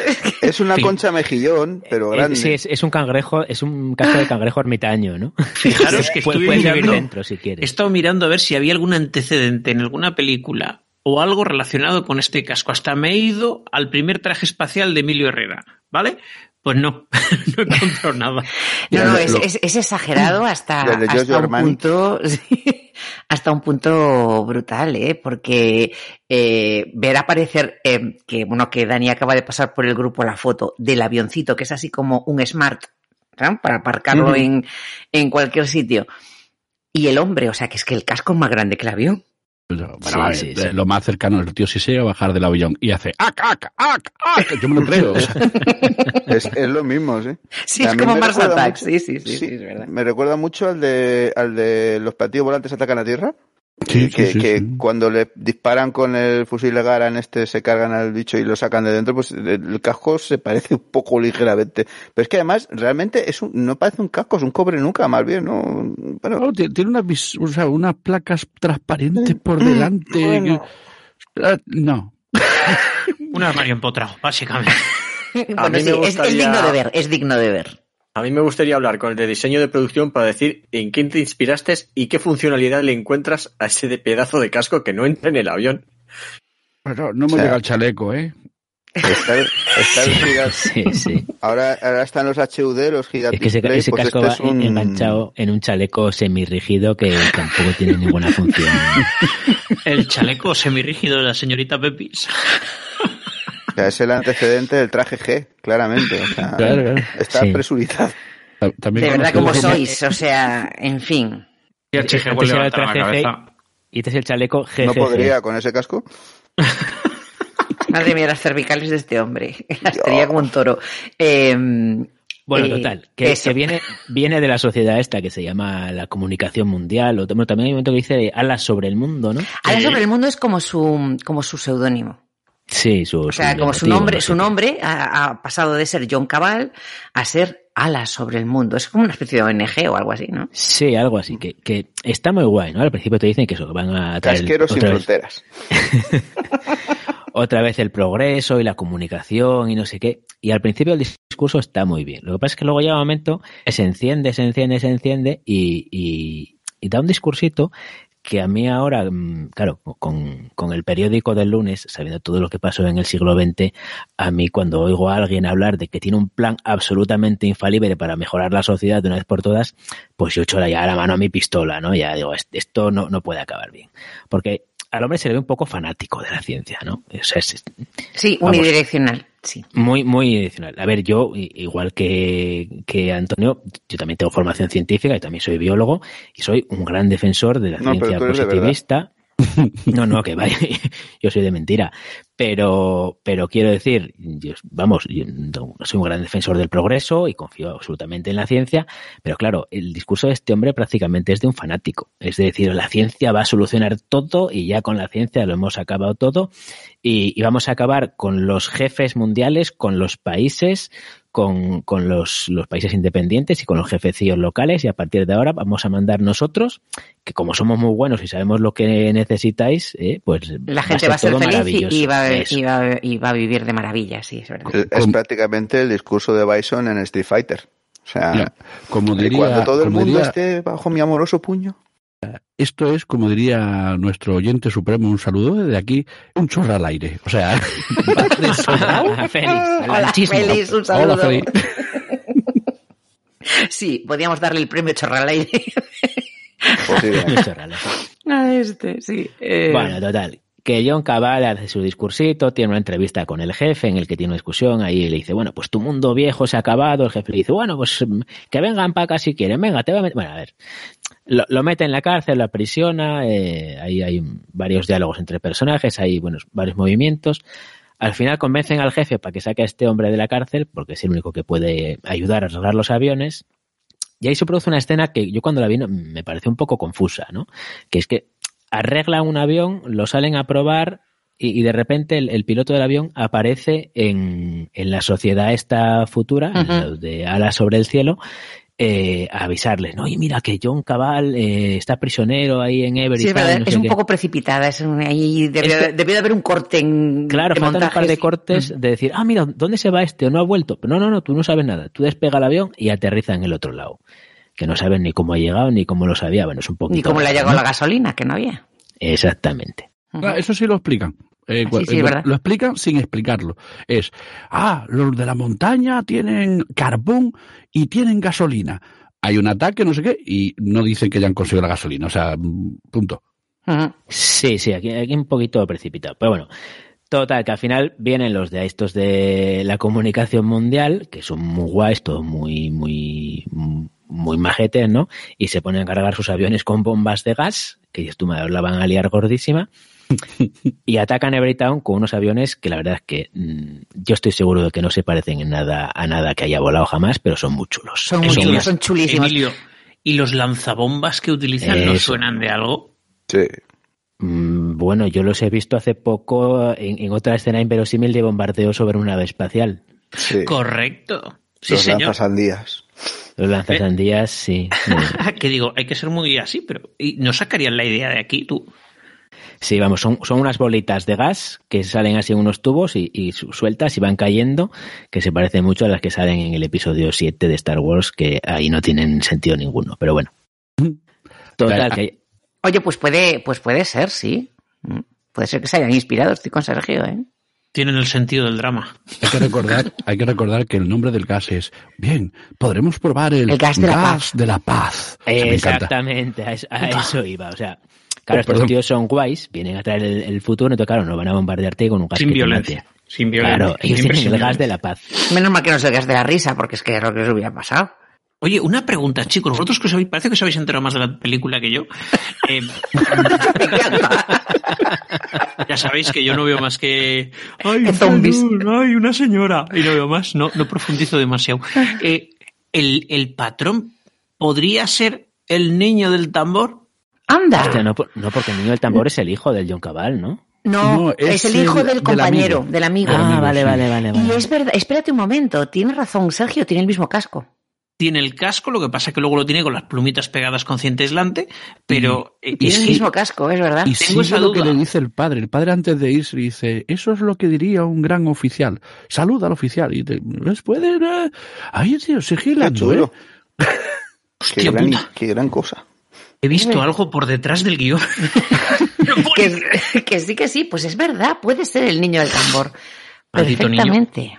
Bueno, venga, perdonadme esta digresión. Venga, sigamos. No, bueno, ahí se pronuncia el, el ataque este, bueno, ahí bueno, es el, el, el boss, el jefecillo, el, el patrón intenta combatir, despegan los aviones que tienen operativos, que son unos poquitos y mal, mal armados, tienen una pequeña lucha contra estos de la mega organización, en la que evidentemente caen todos los aviones, y al final, pues la organización esta eh, bombardea con su gas de la paz, que no te mata, pero te duerme. Ahí se produce también otro discursito de estos del menos simples de- del patrón mientras se duerme y, y se levanta y dice dispara, no sé qué, y bueno, es también muy, muy teatral todo, ¿no? Ahí es cuando entendemos el porqué del casco de John Cabal, porque dice me llamaban loco por querer conservar el casco, pero gracias al casco estoy despierto y no me he dormido. Hombre, con la reserva que de oxígeno claro. que había ahí, ya te diré. Claro, claro. Como Eso- el bocadillo y el botijo. Entonces queda justificado ya haber cargado con el, con el esto de- con- con- bueno, deje, de verdad, con el casco cangrejo ese. Bueno, Sí, sí, sí. Bueno, ahí es cuando, bueno, digamos que ahí es cuando llega la nueva civilización a acabar con este viejo mundo, ¿no? De, de, de, de barbarie y de... pero fíjate que cruel, lo único que muere en el ataque es precisamente el glorioso amado líder. Sí, el jefe. Pero yo creo que muere de rabia que le da el, el haber perdido. Oye, no sé, pero parece como, como el reconocimiento tácito de que era imposible construir el esto a menos que el otro muriera y, Claro, y claro. claro, no, no, no van a darle con un ladrillo en la cabeza, o sea, que ellos son los buenos. Entonces, pero que se ha muerto, o sea, no el sé, malo tiene que morir sea como sea, ¿no? es curioso, ¿no? O Hombre, ter- también terrible. podría haberse dormido en lo alto de un campanario y luego la caída y hace el resto. Ya, también, mira, ¿no? oye, que hubiera sido un giro de guion buenísimo. Hablando, hablando, de, Forward hablando de caídas. Emilio, háblame de la aerotransportada. Por favor. Ay, es verdad, se me olvidó. Joder, Dani, muchas gracias, hombre. Hombre, no, hombre, por es Dios, verdad, es que eso... es que después de, después de bombardear, eh, se lanzan en paracaídas. Y se lanzan en paracaídas que lo ves que saltan por, por el borde del avión, o sea, todos ahí. Tiene una plataforma uniformes. como si fuera un trampolín. Sí, con su uniforme negro se pegan un saltito y van saltando. Y tú, bueno, venga, vale, pues mm, a lo mejor podrían aterrizar, pero vale, venga, no, vale, se tiran en paracaídas. Entonces hay una escena que ves un montón de, de maquetas y de paracaídas de estos que tenías cuando eras niño, que tenías un muñequito de plástico con un paracaídas de papel y, y cuatro hilos que lo Que, lanzabas que no así. duraba más que un lanzamiento el primero, después ya Sí, no volvías sí. a poner los hilos en forma nunca Claro, luego se enredaba y no había forma, aquello caía a plomo. Pues más o menos son así como van cayendo los de la organización. A plomo. Sí, sí, que lo veis, madre mía, madre mía. Esperemos que aterrices en blandito. De hecho, Sí, la, sí. la escena cuando saltan por la plataforma es muy graciosa porque el tío salta como si, mira, yo es que salto de puta madre. Y se ven cogiendo el culo y las piernas como diciendo, la colchoneta, la colchoneta. Sí, sí, sí, sí, sí. Ay, ay, ay. Sí, sí, a mí, a mí me recordó a los hombres de halcón de Flash Gordon, es un poquito. Ese sí, sí, sí, sí. Oh, por favor, no os metéis con ellos, ¿eh? No, no, para nada. No, pero No, no, con ¡Ataque ello. picado! Es, es un, es un homenaje. ¡En picado! Y hacen cri, cri, cri. ¿Os acordáis cuando los mataban? Sí, sí, sí. Pío, pío, pío, pío. Total. Que ahora viene, viene la organización esta chupi guay a traer el progreso y se produce otro discursito del John Cabal, ¿no? En el que dice, bueno, pues ahora sí que ahora ya lo vamos a petar. Se acabaron las peleas entre los seres humanos, se acabaron las guerras, se acabaron las armas, se acabaron los países, que, que cada uno vaya a su bola. Ahora vamos a ser todos una humanidad y, y todos a una, y entonces vamos a todo nuestro potencial, en lugar de entre pelearnos en nosotros, pues en, en desarrollarnos en la tecnología y en la ciencia. Y luego además, no sé, pues tiene una obsesión con cavar la roca. Dice, bueno, pues vamos a, a destruir las colinas y a cavar la roca. Entonces viene una escena de varios minutos de maquetitas, Que De, perforado- de ¿eh? perforadoras. Ahí. Ese es de el. unas perforadoras. eh, sí, ese es el antecedente del Eurotúnel, fijo. sí, sí. Exacto. Unas perforadoras láser o no muy, muy raras que no sé muy bien qué hacen, que, que, que las maquetas, se lo tuvieron que pasar genial haciendo maquetas y Pues derribando montañas. Ujú. Que dura bastante. Y bueno, ahí es cuando construyen la sociedad del futuro, ¿no? Luego pasa al año 2036. Oh, Está ahí al lado, está ya ahí. Ahí, ahí. Que ahí es cuando ves que la, la ciudad del futuro, bueno, mm, se intuye que es una ciudad subterránea porque está como por debajo de lo que antes era Everytown. Y es la sociedad futurística mm, típica de estas películas, ¿no? Con un montón de trenes monorail a diferentes alturas, edificios muy altos de varias plantas, todo de cristalitos. eh, estos ascensores que son como tubos de vacío que hacen que pa- parece que, que, que- que Sí, Como sí, los de como del que correo pones el tubo de sí. monedas y sale para arriba. Exacto, exacto, Sí, sí, estos sí. tubos de vacío. Y bueno, es muy graciosa la vestimenta porque es una especie de, de estética neoclásica, neorromana, no sé, muy, muy rara, ¿no? Con unas falditas y unas Sí, sandalias. Y, con unas sombreras ahí tal, una- espectacular. unas sombreras súper rectas, muy espectaculares. Toma acartonado, sí. Toma cartonado. Entonces, bueno, ves que la, la sociedad ha avanzado, hay, hay un montón también. Las maquetitas a mí me hace mucha gracia porque para simular a la gente tiene un montón de muñequitos muy pequeñitos que se van moviendo por ahí, por un pasillo que está ahí muy graciosito todo. Son los paracaidistas reciclados. Y ahí es cuando eh, se produce un, otro de los discursos, que es de, del Ignotopoulos este, perdón, el, el escultor. que tiene un Teotopoulos. pe- Eh, eh, tiene el mismo apellido que el greco. Es el greco. Eso, eso. Sí, sí, sí. Que es Que primero, que escultor primero va vestido como de inquisidor mm, del siglo XVIII y después eh, se vuelve, se viste de romano. El, el cambio de vestuario es muy curioso ahí, ¿eh?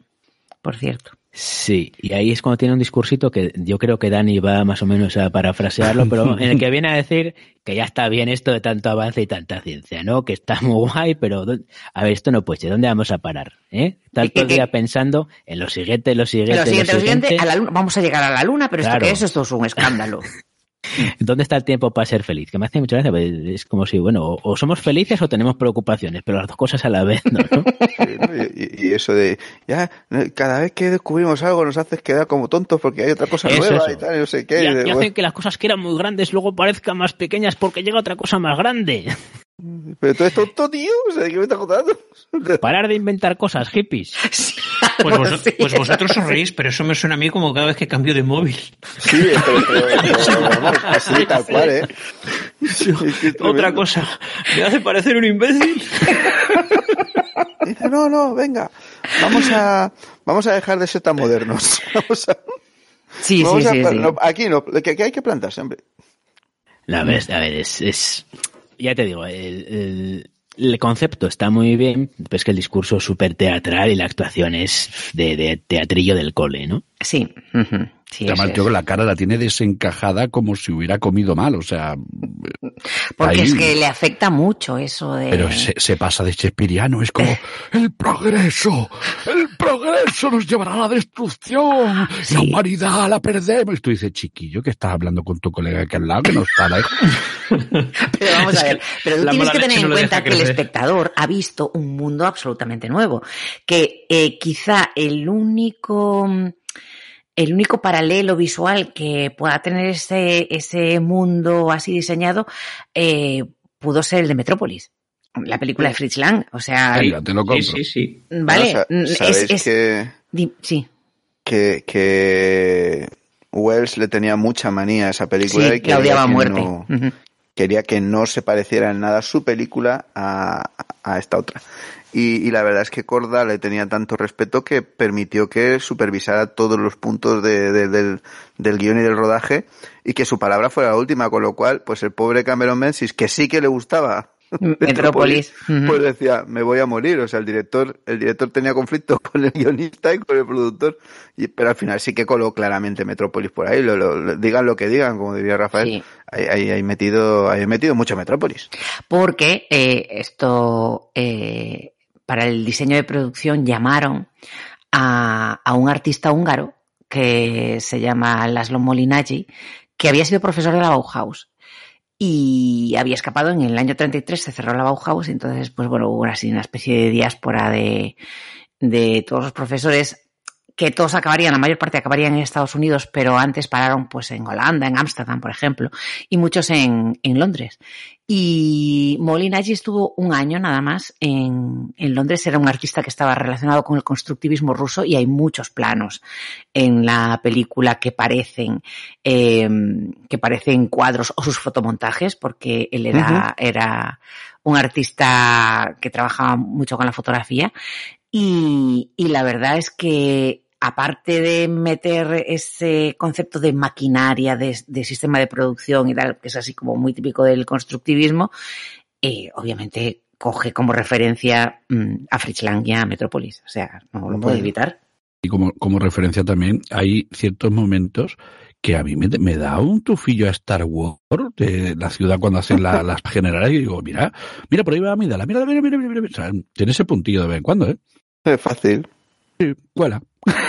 Claro, sí, sí, no, sí, ¿por qué no? O sea, a partir de que ya tienes que, esto va a sentar cátedra y va a haber mucha gente que a partir de- aquí ya vamos a asociar el futuro con esas cosas, ¿eh? Ya va a ser difícil que nos imaginemos hasta que no llegue, pasen bastantes años, no nos vamos a imaginar el futuro con, no van a salir películas de ciencia ficción en la que la gente vaya con, con trajes así de otra manera, en plan Star Trek y todo esto, ¿no? Hasta mucho tiempo después no, no va a aparecer, siempre van a ser con esas sombreras raras, con- que van a ir con sandalias, que van a Bueno, llevar- es que, Antonio, hoy mismo me ha dado por ver el tráiler de La fuga de Logan, la película, Claro. y van un poco de ese pelo también, ¿eh? Sí, el traje negro, desde luego. Mira. El traje Sí, negro llegas a- y el traje de las, las chicas van con trajes así como muy vaporosos, Y muy, muy, de... muy, ah, sí, eh, de antigüedad clásica, así como griegos y tal. Mm. Si llegan a saber que la vestimenta real del futuro es pantalones de pitillo sin calcetines en invierno, y rotos. Entonces, Y no, ratos. entonces lo que estarían pensando es, ah, estamos en la época de la barbarie, sí, efectivamente. Al, fi- al final lo hiciste, malditos. en fin, si, si H.G. Wells llega a escuchar trap y reggaetón, madre mía. Ay, En fin, bueno, nada. A ver, la peli tiene Habría varios creído que se había roto el altavoz. Tiene varios aciertos en cuanto a cosas del futuro, ¿no? Eh, salen por ahí una especie de pantallas gigantes en las calles que transmiten mensajes a todo el mundo simultáneamente. Eh, una cosa que quería decir yo eh, sobre las pantallas, si os dais cuenta, tanto en, en- en la parte de la película que transcurre en 1940 como la que transcurre en 1976 y, y en el mundo ese bárbaro y tal, todas las comunicaciones son escritas y son sobre, o bien en papeles impresos, como es en la primera parte, o escritos en tiza en una pizarra como es cuando, cuando están en el mundo bárbaro, ¿no? Eh... Sí, es el proceso de la prensa. O sea, si ves la, cómo, cómo, va evolucionando la prensa, al final termina el señor pintando con ticilla allí. Exactamente. Estas son las noticias. Son las noticias, es decir, está dando las noticias y el jefe se muere delante de un cartel en el que, en el que se le desea larga vida, ¿no? Eh, por cierto. Pero ahora en, en el mundo del futuro, eh, las comunicaciones son visuales. Eso me pareció espectacular. En serio. Sí, a de sí, pensar. Sí. sí, sí, sí, sí. No hay, eh, no hay texto, es solo imagen y es en una pantalla transparente, como una pantalla plana, además, una pantalla plana. Sí, sí, eh, como la de ahora. Sí, sí, y es, y, y es un poco chocante, de verdad, ¿eh? A mí me dejó así un poco... Sí, sí. Luego también sale una especie de helicópteros, que bueno, es, es, también cierta visión de futuro, porque en aquella, en la época en que se escribió, había primeros prototipos, estaba empezando a experimentarse con eso, y bueno, y estaba por ahí el, autogiro, pero bueno, eh, digamos que fue un, acierto, ¿no? Ver que podía ser un transporte del futuro. Luego también tiene una especie de dispositivos de muñeca, una especie de relojes comunicadores, ¿no? Casi un trasunto de los smartwatch de ahora, que bueno, está, está bastante acertado. Bueno, tenemos por ahí también, hay un, un diálogo, en, para explicarnos un poco qué ha pasado y tal, hay un diálogo entre un abuelo y su nieta, que ni sabes quién es el abuelo ni quién es la nieta y no sabes quién ha escrito el diálogo porque de verdad, abuelo, ¿verdad que ahora vivimos mucho mejor gracias a la tecnología? Y dices tú, madre mía, pero por favor, ¿qué niña es esta? es la niña del futuro, que es... tonto tú o qué. Pero claro. ¿verdad que ahora no tenemos guerras? Yo he leído sobre las guerras, ¿sabes? O sea, es una cosa lamentable. ¿Y dónde está mamá? ¿Ha ido al pasado a llevar lejía?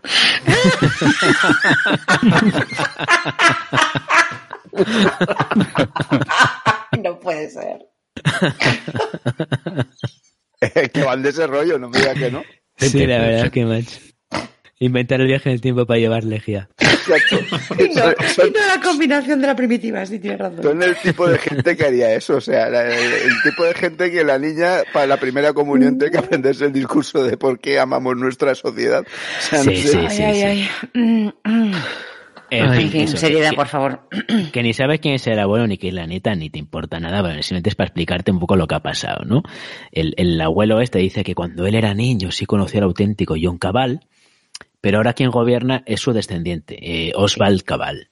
Y tienen aire acondicionado en casa. Exacto, eso es verdad, porque ahora ya no les hace falta la luz del sol para iluminarse, no sé, bueno, es, sí, la, la tecnología está, les ha solucionado todo, ¿no? Entonces, bueno, luego a, a, raíz de esta conversación, que es para presentarte un poquito la situación, aparece el, el tal Oswald Cabal, que es el mismo actor que hace de John Cabal y hace exactamente el mismo papel. Surprise. Surprise. Tiene exactamente la misma personalidad, los mismos diálogos y hace el mismo papel. Bueno, John Cabal, eh, perdón, este Oswald Cabal es, digamos, el, el jefe de, del consorcio. No queda muy claro quién dirige este mundo. Parece que una especie de consorcio tecnócratas eh, que son los que deciden. Lo que sí está claro es que no hay, no hay países diferenciados. Eh, no hay prácticamente armas, porque bueno, luego veremos que hay una revuelta y no tienen armas. Sus, sus armas son palos metálicos muy largos, con los que, ojo, que pueden hacer mucho daño. Y, y no hay, no hay ejércitos.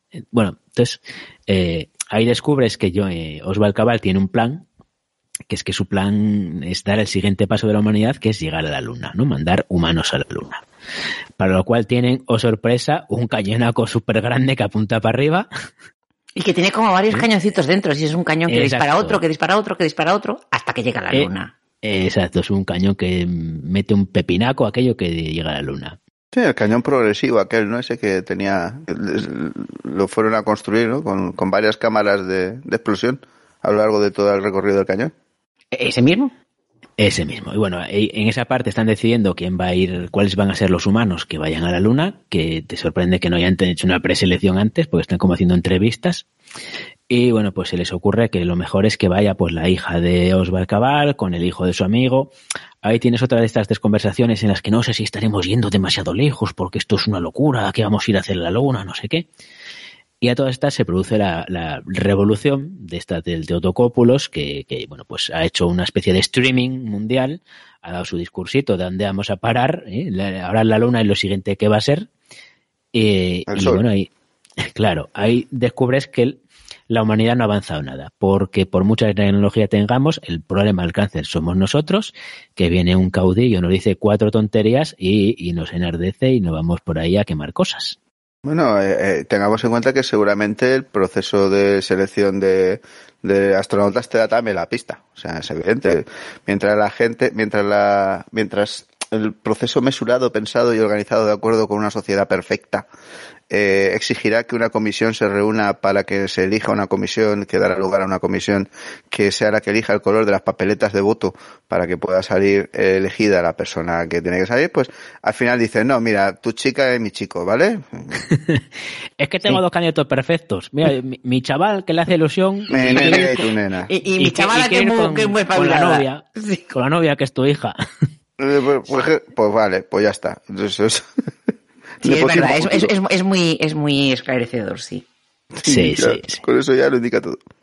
Entonces se produce el momento del nudo máximo de la película en el que eh, Osval Cabal con los chavales estos pues van a ir a lanzarlos al espacio mientras el Teotocópulos y su turba armada con palos muy largos, ¿eh? pues me, hace gracia cuando le pregunta, ¿pero tienen armas? Y dice, bueno, tienen palos muy largos con los que pueden romper muchas cosas, ¿no? Y dices, bueno, sí, sí, evidentemente, bueno.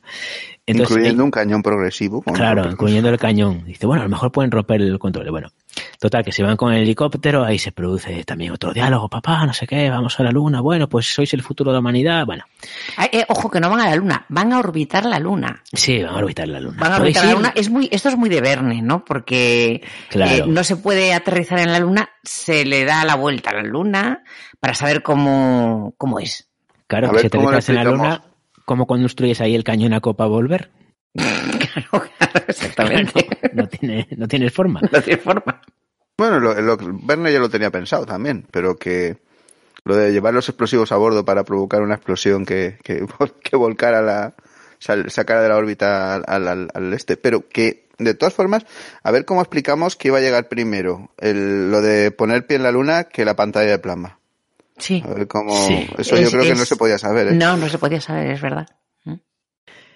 Total, que al final se produce, digamos, el, encuentro final en el que están intentando cargar el cañón, o sea, se mete a la parejita esta, en la nave y en la bala, y es una secuencia larguísima de carga del cañón, ¿eh? que, lo vas viendo como la grúa va cargando el cañón, mientras la turba mmm, furibunda llega con sus palos a romperlo todo, y hay como 5 o 10 minutos de, de, turba corriendo para acá, para allá, entrando por un pasillo. La misma escena se repite cuatro veces, ¿no? La turba corriendo por ahí, por el pasillo donde entran los protagonistas, mientras van cargando el cañón, y dices, tu madre mía, pero ¿cuánto tarda ese cañón en cargarse? Sí, esa escena es muy Friedland. Eh, sí. recuerda mucho al lanzamiento del cohete de la mujer en la de luna. la mujer en la luna, sí señor. Sí, sí, totalmente. Yo, yo, creo que quisieron hacer algo un poco espectacular, como los, las, las turbas de Metrópolis, pero sin conseguirlo.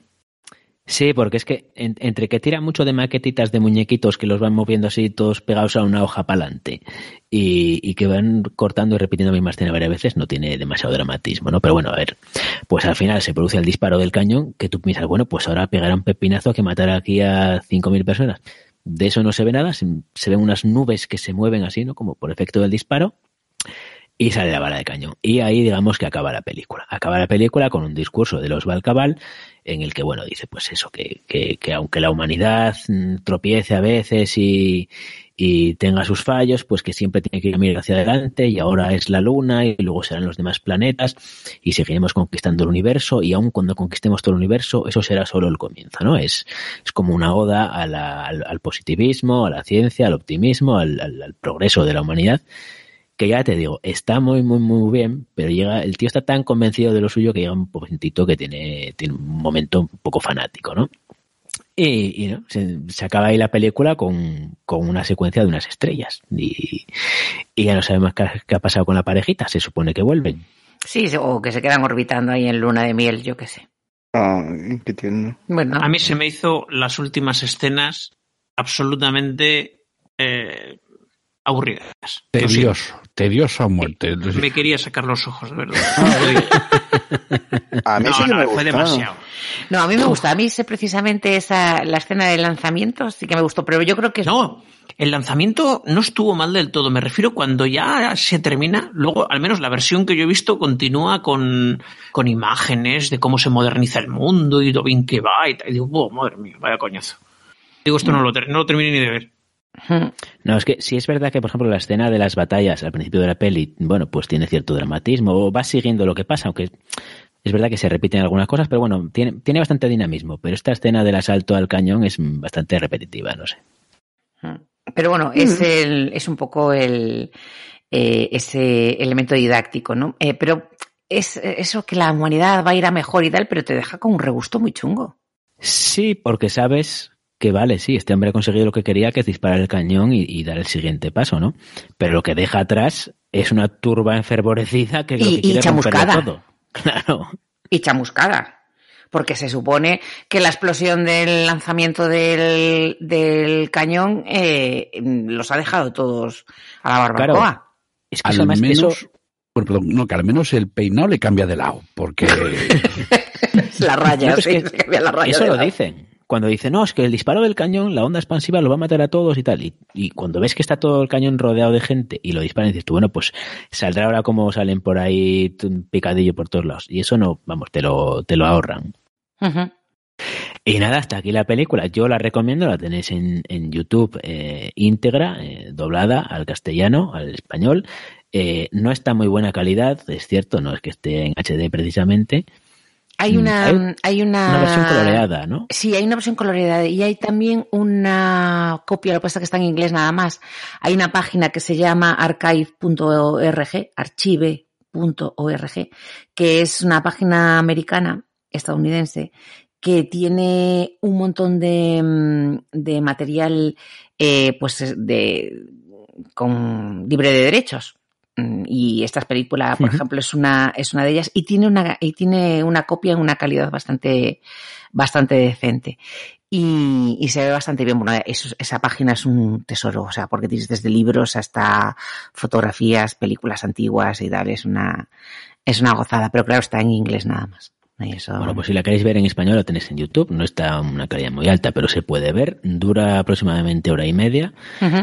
Y, todo lo que os hemos contado. Podéis verlo por vuestros propios ojos. Sí, y, y sobre todo eh, dejarse sorprender. A ver, eh, es verdad que todas estas cosas hay, chirrían muchas cosas en cuanto a efectos, eh, discursos, la- los diálogos son bastante impostados eh, y así, pero, Mira, pero está, está bien, como encontré por ahí una página que decía, está bien como arqueología de la ciencia ficción. ¿no? Sí.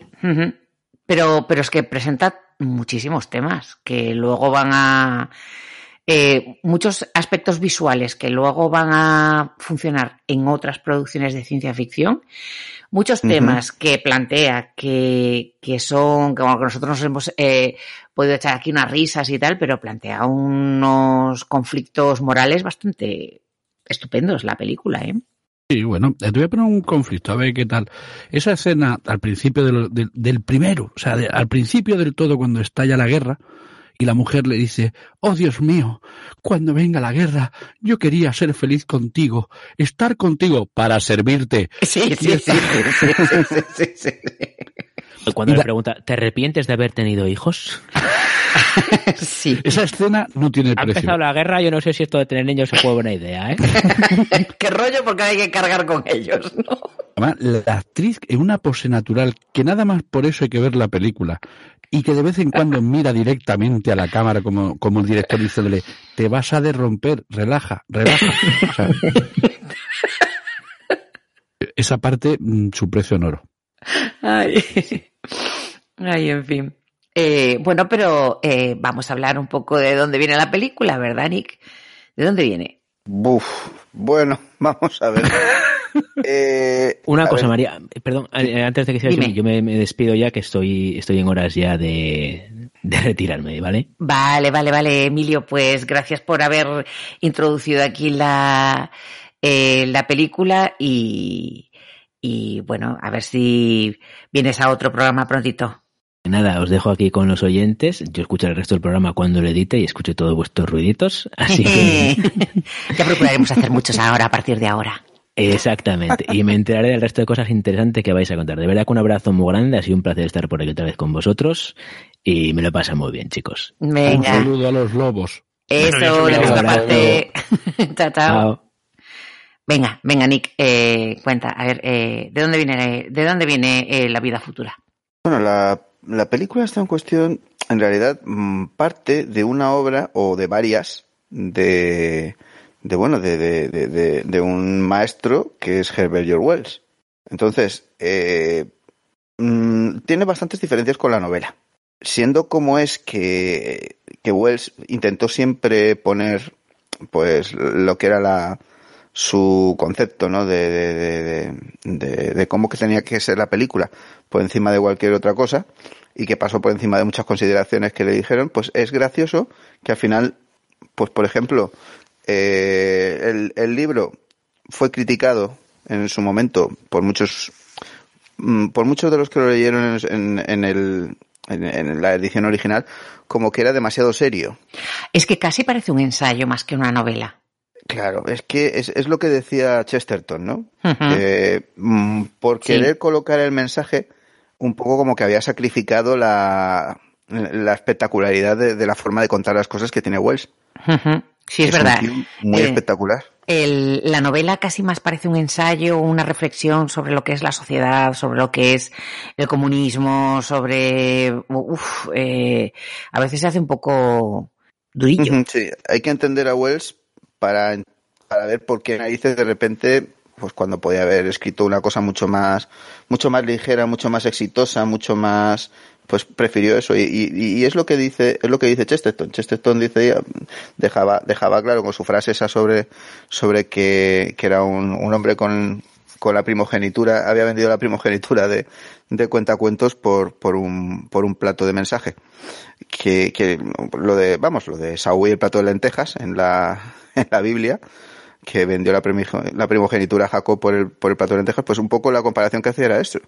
Eh, Wells estaba siempre eh, preocupado por, por cosas que a nosotros nos parecería que, que son un poco exageradas quizá, pero es que vivía en una época en la que todo estaba a punto de cambiar y él veía, el, yo creo que veía, estaba viendo ahí el borde del cambio, estaba viendo el límite. Estaba en el aire, realmente la, la eh, ten en cuenta que Jolines, eh, Wells es un escritor del siglo XIX. Uh -huh. y, estamos él, habla y estamos hablando de justo el previo a la Segunda Guerra Mundial. Eh, él nace en, 1900, en 1866. Es decir, en la época en la que se acaba de terminar la Guerra de Sucesión Americana. En realidad él, pues no es, no es un, no es un autor que, que haya nacido, es, es, es un poco posterior a Julio Verne, en realidad. Eh, lo que es, lo que es su, su edad. Y él ya va a escribir, pues, cuando su primera novela, él escribió relativamente pronto. Tiene, tiene una vida bastante extraña, o sea, posiblemente es una de las vidas más raras que te puedes imaginar. Y de hecho hay un momento de, de su vida que sale en un episodio de la serie esta de, de Héroes del Mañana, ¿no?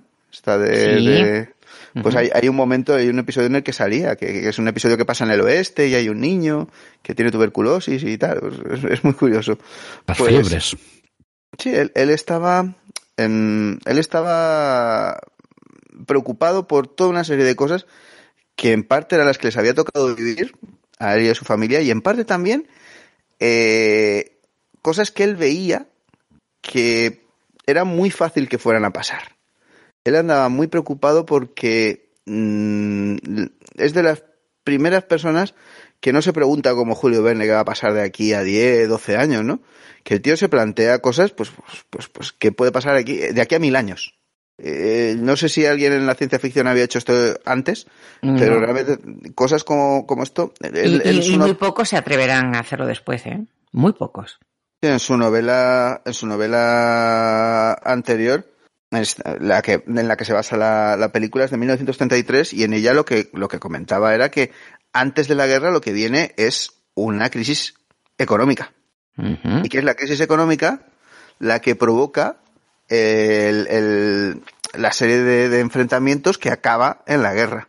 Y que luego resulta que son las miserias de la guerra las que producen una especie de pandemia que es la que acaba provocando la, la destrucción del mundo. Entonces es luego cuando coge de una novela anterior que tenía, que era lo de lo- los amos del aire, esta, la de eh, la gente de la, la gente del aire o algo así se llamaba, que eran de pues los que van a venir a arreglarlo todo. La guerra en el aire, eh, tiene una que se llama la guerra en el aire y otra que se llama los- bueno, pues pero al final la, la moraleja era esa, son los, los tíos que viven eh, con la tecnología a tope, que han sabido armonizar un desarrollo mm, moral con un desarrollo tecnológico, pues los que vienen y se convierten en los tutores de la sociedad. Partir de entonces, pues se nos quita un poquito de, de- cosas, ¿no? De, tonterías, de esas veleidades sobre eh, democracias y chorradas de estas también, y sobre burguesía y sobre propiedad privada y sobre cosas de esas, se nos quitan de la cabeza y entonces pues nos encontramos con, con esto. Eh, él mm, no es que sea comunista, tampoco. No, no. Es cierto. No, eh, lo que pasa es que él es, es una persona que tiene una conciencia social, sí que es cierto, muy desarrollada. Está más cerca del, mm, ¿cómo diría yo? Del socialismo. Es que ni siquiera es del socialismo de la internacional. Es, yo creo que es más teórico eh. marxista que otra cosa. Es un socialista utópico de estos Sí, que había en, en- en el siglo XIX. Él, su padre había sido jugador de cricket profesional. Y, y su Con madre... eso, con eso te conviertes a cualquier ideología. Es decir, si, si has tenido, imagínate, un jugador de cricket, o sea, a- a- si has, si has llegado a entender las reglas, puedes entender cualquier cosa. Su madre había trabajado de criada hasta que se casó y entonces claro tuvo que dejar de trabajar. Y su padre cuando estaban pues, siendo- jovencitos pues su padre tuvo una lesión. Y entonces ya no pudo volver a jugar al cricket y entonces se tuvo que centrar en el otro trabajo que tenía que bueno había sido jardinero ocasionalmente había sido también eh, mm, pues tendero en una tienda pero eso no daba suficiente. Así que la mujer tuvo que volver a trabajar. Escándalo, escándalo. La madre era una Es que- fervorosa cristiana. Es que no se permitía padre, a las mujeres casadas trabajar. que va, estaba muy mal visto. Y el padre era, el padre, la madre era muy cristiana y el padre era, se consideraba a sí mismo como un, un espíritu libre. Entonces, en este ambiente es donde, mm, pues, Wells mm, nace, vive sus primeros años, le tienen que poner a trabajar desde muy pequeñito, empieza a trabajar en talleres de distintas cosas, pues por ejemplo va, a trabajar en una textil, eh, va a hacer bastantes cosas y el caso es que pues su madre mm, se va a separar realmente de su padre porque la, la casa en la que trabaja, los señores a los que se pone a servir, pues no le permiten que se lleve a su marido a vivir con ella. Y entonces, pues no se, no se pelean, pero viven separados de facto. Y las temporadas que pasa el, el chiquillo con, con la madre, pues él había empezado a leer como loco en la biblioteca municipal, pero claro, se le había quedado pequeña y la casa donde trabajaba la madre ah, tenía una biblioteca enorme y entonces el chiquillo pues se coló y empezó a, a, a, a estudiar. Resulta que entonces se le consiguen un, le consiguen una beca y una plaza para, para un college en Londres y resulta que en ese college el que le da la clase de ciencias es nada más y nada menos que Thomas Henry Huxley. Madre mía, eso ya es mm, El entrar por la bulldog de grande. Darwin. Sí, sí, sí, sí, sí. El bulldog de Darwin, el mejor amigo que tenía Darwin para mandar a todos los debates, el, Sí. el rey del debate del gorila, eh, el hombre que desmontó los argumentos de Samuel Wilberforce y el tío que cuando Darwin no quería discutir mandaba a Huxley. Era su antidisturbios personal. Sí, además, eh, espérate, ¿que era tío de Aldous Huxley? Eh, ¿Fue el ¿Tío abuelo? Era, Eh, ¿era el tío o era, o era el abuelo? No me acuerdo. Bueno, era, estaba, estaba emparentado con... A ver, los Huxley tienen, un- los Huxley tienen un problema, una bendición y una maldición. Los Huxley tienen un, un gen de genialidad. Mm, siempre, en todas las generaciones, hay un Huxley que destaca. Entonces, eh, Thomas Henry Huxley es el de su generación. eh, es el abuelo, es el abuelo. Sí, es que es- es- eh, recordaba yo que, que era algo. Eh, es el abuelo, es el abuelo Huxley, de, de Aldous Huxley. pues Hasley va a tener, Hasley va a tener hijos mmm, que van a seguir su carrera. Eh, Aldous Hasley va a ser novelista, pero luego en la actualidad hay todavía una mujer que es química, creo, y un hombre que es filósofo, me parece, y que es, y que es también, son, son también unos tíos, unas máquinas en sus campos. Y antes, ha, ha, bueno, ha habido escultores, ha habido pintores también, o sea, no solamente científicos, tienen el gen de la genialidad. Pero el problema que, que cargan también es que tiene una tendencia a ser, eh, pues, un poco neuróticos. Entonces, ver, parece ser eh, que va todo. Estaba mirando yo aquí que uno que no sé si es su nieto, si tal, fue premio Nobel de Medicina. Sí, sí. Eh, otro fue el primer director de la UNESCO. Mm, ya te digo. eh, Aldous Huxley es Aldous Huxley, o sea, el de Un Mundo Feliz, ya tal. Eh, en fin, sí, lo de la gen de la genialidad a lo mejor se queda un poco cortito. Es, es muy curioso porque es una familia que viene desde el siglo XVII teniendo, teniendo pues vástagos bastante potentes en el campo de lo intelectual y lo artístico y lo siguen teniendo. Entonces es, no sé, no sé por qué será, pero ahí está. Y, y sí, sí que es verdad que les suelen dar, pues, pues eso. También hay muchos casos de eso, de que les dan neurosis fuertes y que tienen un carácter muy especial. Pero el caso es que este hombre, sea como sea, parte de esa, de, esa, de la combatividad que era típica de, este Hasley, de, de, del, del, deseo militante de, conseguir que la gente abandone las supersticiones, las consideraciones eh, obligadas por la sociedad y demás, y, que, y que abrace los nuevos horizontes que, que, que, le, que le ofrece la ciencia, pues se lo va a instilar un poco a este, a este chaval. Este chaval va a conseguir su primer, su primer salario eh, como presidente de la asociación científica de, de, ese college, siendo todavía muy, muy chiquillo. Va a tener que hacer de maestro, va a tener que hacer de varias cosas y se va a encontrar con la literatura un poquito de rondón, va a empezar publicando en alguna revista y luego, pues precisamente, eh, tú dices, ¿dónde encuentra la inspiración alguien que quiere escribir como, como él? Pues en un paisaje industrial, es donde él va a decidirse a, a, a, escribir. Entonces va a empezar a escribir tanto obras cortitas y ensayos y obras de opinión y demás, como, como novelas más largas. Y la primera novela que escribe, ¡pam! La máquina del tiempo. Que es, madre mía, es un novelón. Que es tremendo. O sea, es tremenda. La, mm. Y la máquina del tiempo es meter a Darwin, meter a Marx, eh, juntos y a ver qué sale. Sí. Sí, sí, sí. Bueno, el, eh, lo que estabas diciendo tú del, de la, de un poco del espíritu de, de Huxley es el mensaje de la película. Uh -huh. La ciencia, o sea, alejaos de la barbarie, alejaos de la ignorancia. La ciencia es la solución a, a todos los males, ¿no?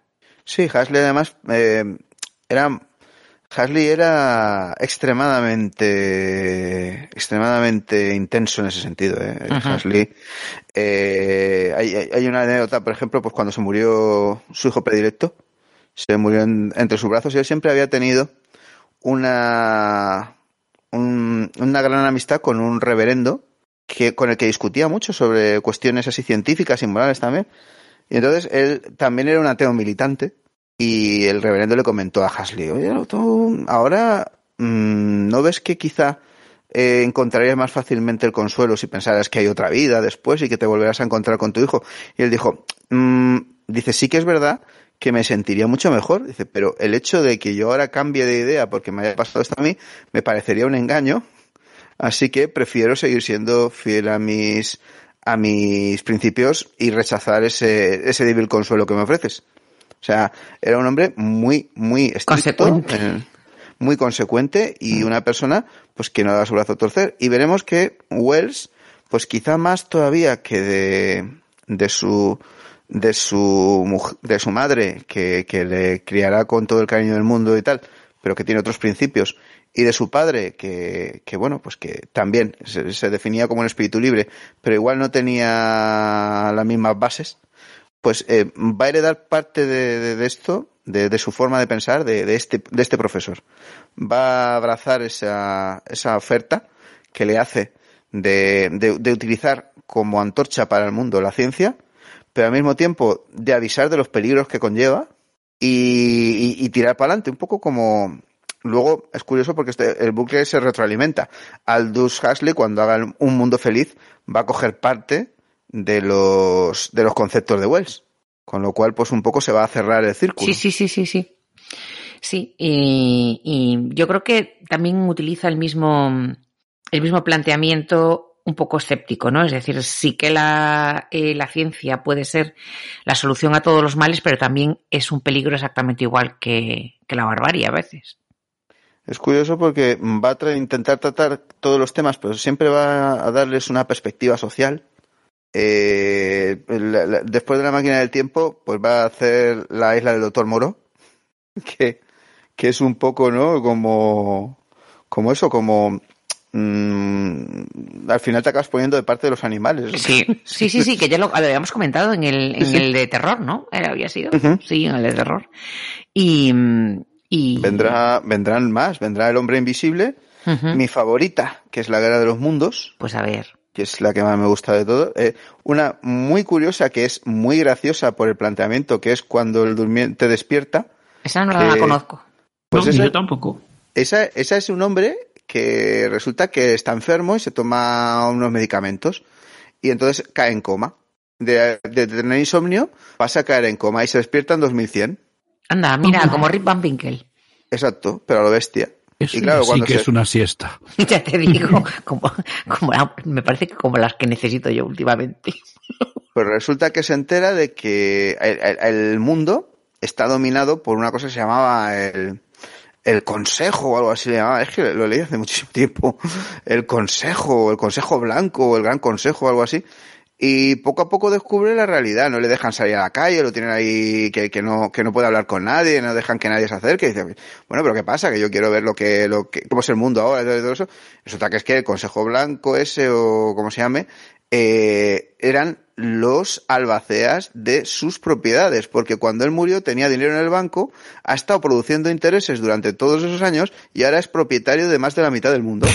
Me acaba de recordar el enano rojo. Es que ese es, es que el enano rojo salía de ahí, la, la historia, Es la historia viene de bueno. ahí.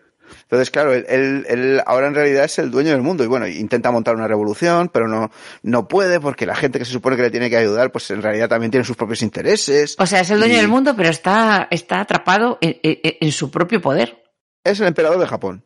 Sí, Ah. efectivamente. De, de, de, de, de- de- cuando estaba durmiendo. Sí, le que no puede salir del palacio. No puede salir del palacio. Sí. Y, y bueno, pues monta, monta una revolución de verdad y acaba, pues, pues eso, habiendo una guerra con, con los que todavía defienden el sistema antiguo y tal. Bueno, es, es, muy así. Van a hacer más obras, ¿no? Eh, pues por ejemplo, hace, hace una en la que viajan, no me acuerdo cómo se llamaba, pero es que hay una que viajan en el, viajan a través de, como del tiempo o del espacio o algo así, y van a parar a un mundo en el que la gente se rige por, por criterios científicos y éticos en lugar de por convenciones sociales. Y entonces, pues, pues ya, mira, están súper avanzados allí, ya pueden tener telepatía y todo. Y, bueno, un poco como que compara una, una cosa con la otra, ¿no? Siempre por eso, siempre en base a sus ideas, en base a la idea esa de que, de que en realidad pues es el conocimiento el que da, el que da opciones para un futuro mejor. Y bueno, pues mm, va a seguir haciendo muchísimas obras. La verdad es que algunas, pues a mí me gustan mucho sus, sus historias cortas. Eh, él escribía muchísimo para, para revistas. Y entonces, pues, mm, hay algunas que son absolutamente flipantes. pero el- y de algunas se han hecho, se han hecho versiones para el cine incluso. Eh, el Imperio de las Hormigas, por ejemplo, que es una, es una película que te despichorra de la risa porque, vamos, es, es- está hecha con efectos especiales de, de, de- de aquí te pillo, aquí te mato. Esa, En fin, esa del Imperio de las Hormigas. ¿Es la de Saúl Bass? No. Mm, No, no, me no, acuerdo. no. Era una película que salía esta, la, la que hacía de mala en, ¿De los años 70? en tantas ¿De películas. finales de los 70 o así? Sí. Ah, Sí. eh, y puede ser la de Saúl Bass, eh, espérate. Em, que, que es, ah, no, no, no, no, ese era el proyecto no sé cuánto. No, no, tienes razón, no, no. Me estoy confundiendo. Ah, no, la de la que tú dices, sí, la de Bass, esa la del La- la- la- la Ay, de- la, que- que- de, la de que las hormigas están siendo Eh, inteligentes eh, o no sé exactamente, que, que tienes como Sí, 20 sí, sí. minutos de un hormiguero, así que, que dices tú, pero Sí, ¿qué sí, estoy viendo yo? Oh, qué película esa, por favor. Eh, John Collins, la que yo te digo es la Ah. de John Collins, que es, es Fase 4 es la que te digo. fase yo. 4. Sí, sí, mira, la tengo para ver por aquí precisamente. Pues fase 4, sí, yo también la tengo por Sí, algún sí, lado. Pero tienes 20 minutos de, viendo secciones de hormigueros, es tremenda. Normal, Mm. normal. Pues eh, eh, tiene también una que me encanta, la de la, la, la de la, la primera en la que salen tanques de verdad, que es esa de las, for- las fortalezas terrestres, los acorazados terrestres, o algo así se llamaba. ¿Mm? Vamos, te explica cómo va a ser un tanque en el futuro, básicamente. Ya, ya, ya. Lo que ya. pasa es que sin cañón. Tiene un sistema muy curioso para disparar. En fin, hay muchas, hay muchas obras así cortitas tal en las que va contando historias, pero sobre todo lo que va pasando es que, como que se, yo creo que a lo largo del tiempo se va desencantando. Por ejemplo, se va haciendo más, menos condescendiente con, con ciertas cosas. Se va, va haciéndose como un poco más amargo en, en sus, en sus juicios, en sus ideas y, se nota, ya empieza a, hacia el final de su vida, ya estaba haciendo él obras en las que ya, em, em, em, fíjate que creo que era en 1910 o 1912, ya había hecho una novela en la que hablaba de que habría una terrible bomba atómica que destruía, que destruiría ciudades enteras y tal y todo eso. Claro, lo estaba diciendo bastante antes de que, de que hubiera nada que se le pareciera una bomba atómica, pero el tío ya preveía que, como los átomos estaban en aquella época de moda, que por ahí vendría el siguiente paso. Y él este- estaba seguro cuando escribe una de sus obras que era sobre la, la historia del mundo, pues cuando mm, hace una especie de línea temporal, pues eh, dibujada, la línea temporal terminaba en, una, en un hongo atómico. Y decía, y Sí. después, Mm. Bueno, o sea, en- en- le empiezas a ver como muy negativo. Él había tenido una vida muy, muy, muy curiosa. Se casó, pero al poco tiempo se enamoró de una alumna que tenía y se mm, la tuvo como amante. Se acabó divorciando de su mujer, pero luego tuvo, bueno, tuvo como, yo qué sé, como una docena de amantes a lo largo de su vida con, con varios hijos que tuvo. Algunos de ellos pues tuvieron luego una cierta relevancia. Eh, su familia ha seguido adelante. Lu- Luego sí que te quieres, o si queréis os comento un, caso curioso de, de sus descendientes. Pero la verdad es que es una, es una pasada lo que él escribió un montón de, de historias eh, cortas, de historias largas, de tal, y en general, pues al final, eh, yo creo que ya de las últimas tiene clarísimo que, que se acaba, la fiesta se termina y que nada, no va a haber, no va a haber continuidad, que acabaremos con el mundo. Y de hecho, cuando le dijeron que cuál podría ser, mm, podría, cuál podría ser el, el, el- el epitafio que querría sobre su tumba, él dijo, eh, os lo dije, estúpidos. Muy bueno. Eh, súper correcto. Sí, a mí también. El- Pues, eh, ah, tuvo hombre, gran- Wells es, una, es un escritor especialmente visionario. Sí, sí, y, y, bueno, a ver, cuando lees alguna cosa, por ejemplo, que él tuvo, él estuvo tres veces en la Unión Soviética y él- él la- se entrevistó con Lenin, se entrevistó con Stalin en su momento, Stalin ya en los años 30, y Stalin decía que, que veía que era una persona muy simple, con muy buena voluntad y tal. No, bueno, era visionario, pero no para Stalin. Sí, está- Claro supongo que supongo que él habrá, decía habrá habido que- gente que se, que se entrevistó con Hitler y dijeran, oh, pues es un hombre muy correcto, muy educado, siempre saluda cuando se cruza contigo, ¿no? En el portal, pues yo qué sé. Eh, el mundo sí está lleno de hijos de puta amables tal cual. y educados. Pero sí que es verdad que en, en cierto modo lo que lo que le reprochaba a Stalin era que, según decía él, se parecía bastante más a, a, a Roosevelt que a Lenin. Eh, claro, a ver, eh, yo me da la sensación de que Wells era un- estaba un poquillo más trotskista. Eh, y andaba más por la revolución permanente que no el amigo Stalin que estaba diciendo ahora ya de- vamos a dejar de revolucionarnos, que si no, mm, Que si no, esto no para. Esto que si no esto no para y esto es un sin vivir. Y claro, así, así, así les iba. Realmente, estas historias, pues le hacen, yo creo que es lo que le hacen a él cuestionarse si hasta ahí, eh, mm, sí, sí, sí, hasta ahí es a lo máximo a lo que se puede aspirar. Y claro, no sé, mm, eso debía de estar pasándole factura. Él tenía que haberse vuelto, pues eso, mucho más amargo, mucho más cínico Y ya, por eso, las, las últimas veredades suyas son eso, una, si la gente es idiota, una dictadura de gente que entienda si el mundo no quiere avanzar por sí mismo, habrá que esperar que de las cenizas de la guerra surja, surja algo mejor. Si de verdad, o sea, ya le empiezas a ver con una, con un planteamiento que... Con una amargura, sí. De todas maneras, en la máquina del tiempo, el futuro que presenta mm, a millones de años es, es, es tremendo. Pero hay una diferencia enorme. El héroe vuelve. Sí, es verdad. Va a luchar. O sea, el héroe se niega a que eso sea así. Sí. Y regresa al futuro. Hmm, ¿cómo ha quedado esto? Eh, regresa al futuro para combatir ahí con, con, contra, contra esto y, y, y, se ya va preparado, va pertrechado a esa siguiente vez. Entonces, no sé, que, que ya le veo, a Iki le veo ya que no tiene tanta ganas, ya dice, mira, ¿para qué? ¿Para qué? Si esto, pues eso, al final lo hicisteis, idiotas.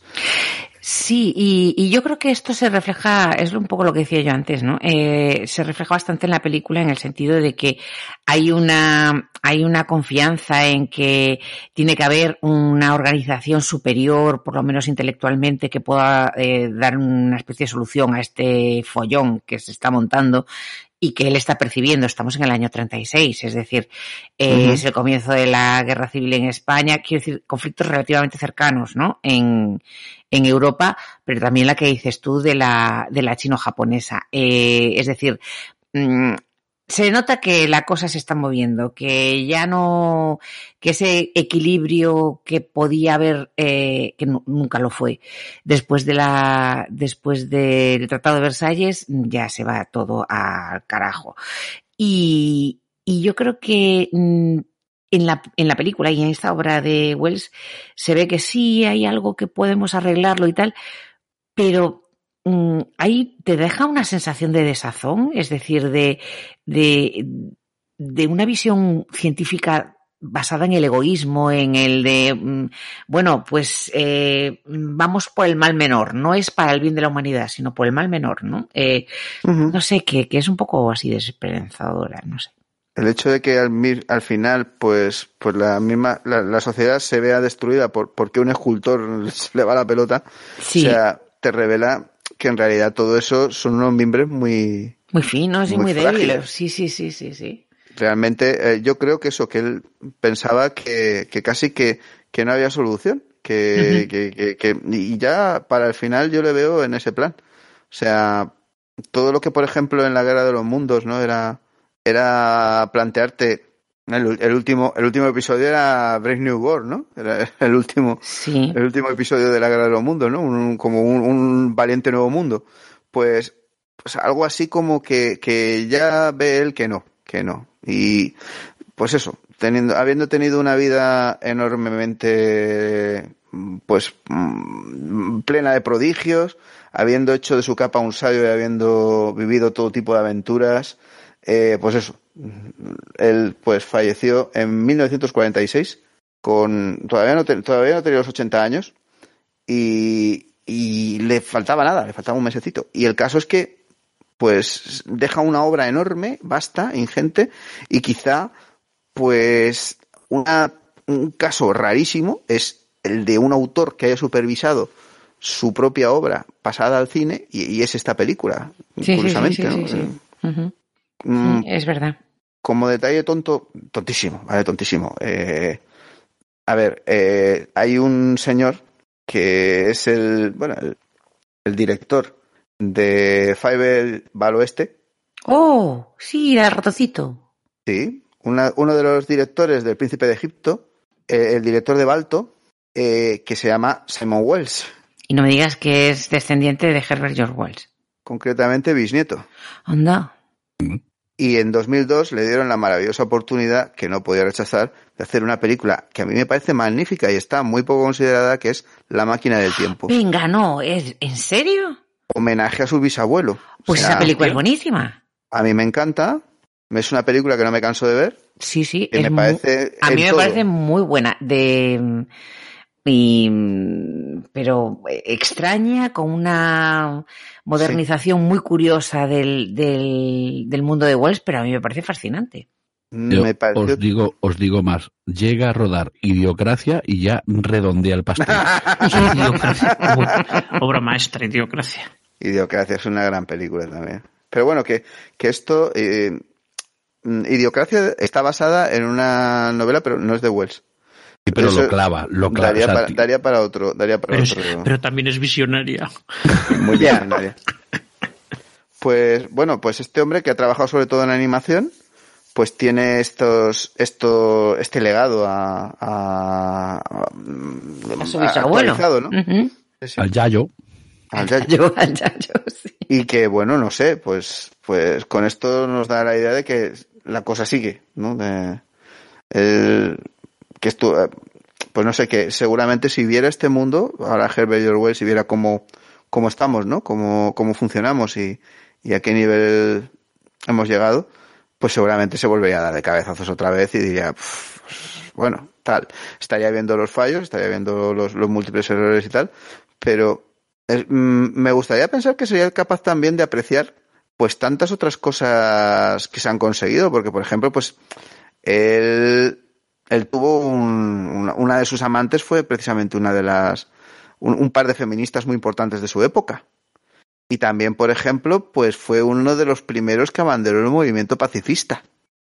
Y yo creo que si viera todo eso ahora, cómo está funcionando, cómo ha ido rodando, cómo ha ido evolucionando, yo creo que, que diría, hombre, pues bueno, mm, algo, algo hemos sacado de todo eso, ¿no? Algo, algo hemos conseguido. Sí, algo hemos evolucionado, sí.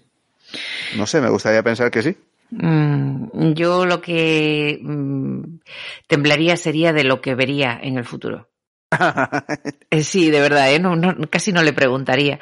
Eh, pero mira una cosa, eh, creo que hay, eh, no sé si quieres decir algo más de, de Wells, pero eh, ya, porque ya eh, para, para ir terminando el programa, creo que hay otra película que se llama, que es parecida y que está relacionada con esta, ¿verdad? ¿Relacionada en qué sentido? Eh, bueno, ¿Que no se sé, llama eh, igual, sí, se llama igual. igual, sí, sí, sí, sí. Sí, se llama igual. Es una, me pareció magnífica, eh, pero no en el mismo sentido que esta. Entonces, ¿en qué sentido? Eh, porque es magnífica. Es... A ver, o sea, vamos a ver. Todo el mundo sabe que hay una, a ver, hay una época ma- ma- eh, magnífica en la historia del cine que es, el- le pode- podemos dividir la historia de ciencia ficción en eh, igual que hay antes de Cristo y después de Cristo, pues antes de Star Wars y después de Star Wars. Sí, ¿vale? totalmente de acuerdo. Entonces, antes de Star Wars, las películas son de una determinada manera, a partir de Star Wars son de otra distinta. Y justo en el momento de la confluencia entre un momento y otro, o sea, cuando se empieza a producir esa transición de- hacia las películas de Star Wars post Star Wars, eh, se monta un pifosteo ahí que dices, Dios mío, pero ¿qué está pasando en el mundo? O sea, es cuando surge Galáctica Estrella de Combate, Sí. es cuando surge Star Crash Choque de Galaxias, es cuando dices, eh, pero mm, ¿qué está pasando con, con la ciencia ficción? Aquí cualquiera que tiene un pedazo de corcho de- del revestimiento de una nevera que se acaba de comprar y, un chándal de Adidas, pues ya se, Ya se puede hacer una película de ciencia ficción. Y, y es, y es lo que pasa, que alguien tiene el increíble atrevimiento de hacer una película que se llama eh, El mundo del mañana, The Save of Things to Come, H.G. Wells. Ah, o sea que, que mencionan al autor en... Sí, H.G. Wells, apóstrofe, o sea, directamente, bebiendo de la fuente original, vamos, digamos. O sea que es como una... O sea, o se precia de ser una adaptación de la novela de Wells, de la, de la forma de las cosas que vendrán. si te digo la verdad, colaría como continuación. Ah, sí. O sea, podría ser un spin-off, pero no tiene nada que ver con nada. Ah, no tiene que ver. Entonces... No tiene nada que ver. Bueno, sí, hay un momento cuando llevas un rato te dicen, eh, sí, ha venido el senador Cabal. Dices, ah, mira, se llama como de la película. Ya, ya, ya. Y, hay, y hay uno más, me parece, que se llama igual, pero dices, eh, no. O sea, es como ha pasado con la fundación. Ay, calla, por favor, no me menciones eso, que ay, mi hígado. Ay. Que dices, se llama igual. Sí, se llama Fundación. Hay uno que se llama Eh, Harry Seldon, pero luego Hay el resto. personajes, sí, hay personajes igual, sí. Dice, bueno, y sale lo de la, lo de la, la psicohistoria. Digo, sí, sí, y aquí sale también lo de que vuelan, ¿vale? Quiero decir, salen naves espaciales y cosas así también, o sea que... Pero bueno, es una película que está hecha con, con, con las ganas de eso, de, de cogerse algo de, de, de- en plan Star Wars. Ya, de la estela de allá. Star Wars, sí. No, yo me reí mucho, me ha gustado mucho. O sea, los robots son. Yo quiero un disfraz de robot de esos. Es básicamente como si te meten dentro de, de una máquina de hacer palomitas y te dan unos brazos de estos de hechos de los tubos estos que sirven El- para meter el cableado dentro de una obra. De ventilación, sí, sí. Sí, esos también. Eh, el, uno de los protagonistas es Jack Palance, que eso ya le da calidad a la película.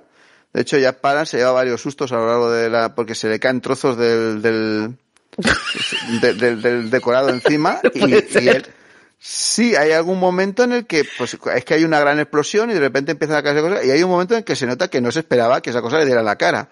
O sea, porque se pone una cara como diciendo, pero qué, tal. Eh, hay, mm, hay muchas cosas así un poco ra- no tiene nada que ver con nada de la historia. Esta es, es un mundo que se supone que se han trasladado todos a la luna porque en la Tierra no se puede vivir. Y-. O sea que, el, que lo del el muchacho y su novia tuvo, tuvo éxito entonces. Sí. Aquí vuelven a salir un muchacho y su novia. ¿Ah? De hecho, la novia, wow, la novia. ¿Qué Madre pasa? mía. A Mary Martin, Ah, que luego se casó con Michael Crichton. ya. Eh, bueno, pues una chica muy mona, pero además eso, se casó con Michael Crichton. Ya, ya, ya. ya. Bueno, dejemos el tema. Eh, el caso es que... Esto le este- gustaría, ¿ves? Esto, este es un dato que le gustaría a Darwan. Mira, ¿Eh? claro, es verdad. Claro, como el fan que es de Michael Crichton. Sí, un, un saludo para Darwan, para el padre de Darwan, para la hermana de Darwan, para toda la familia de Darwan.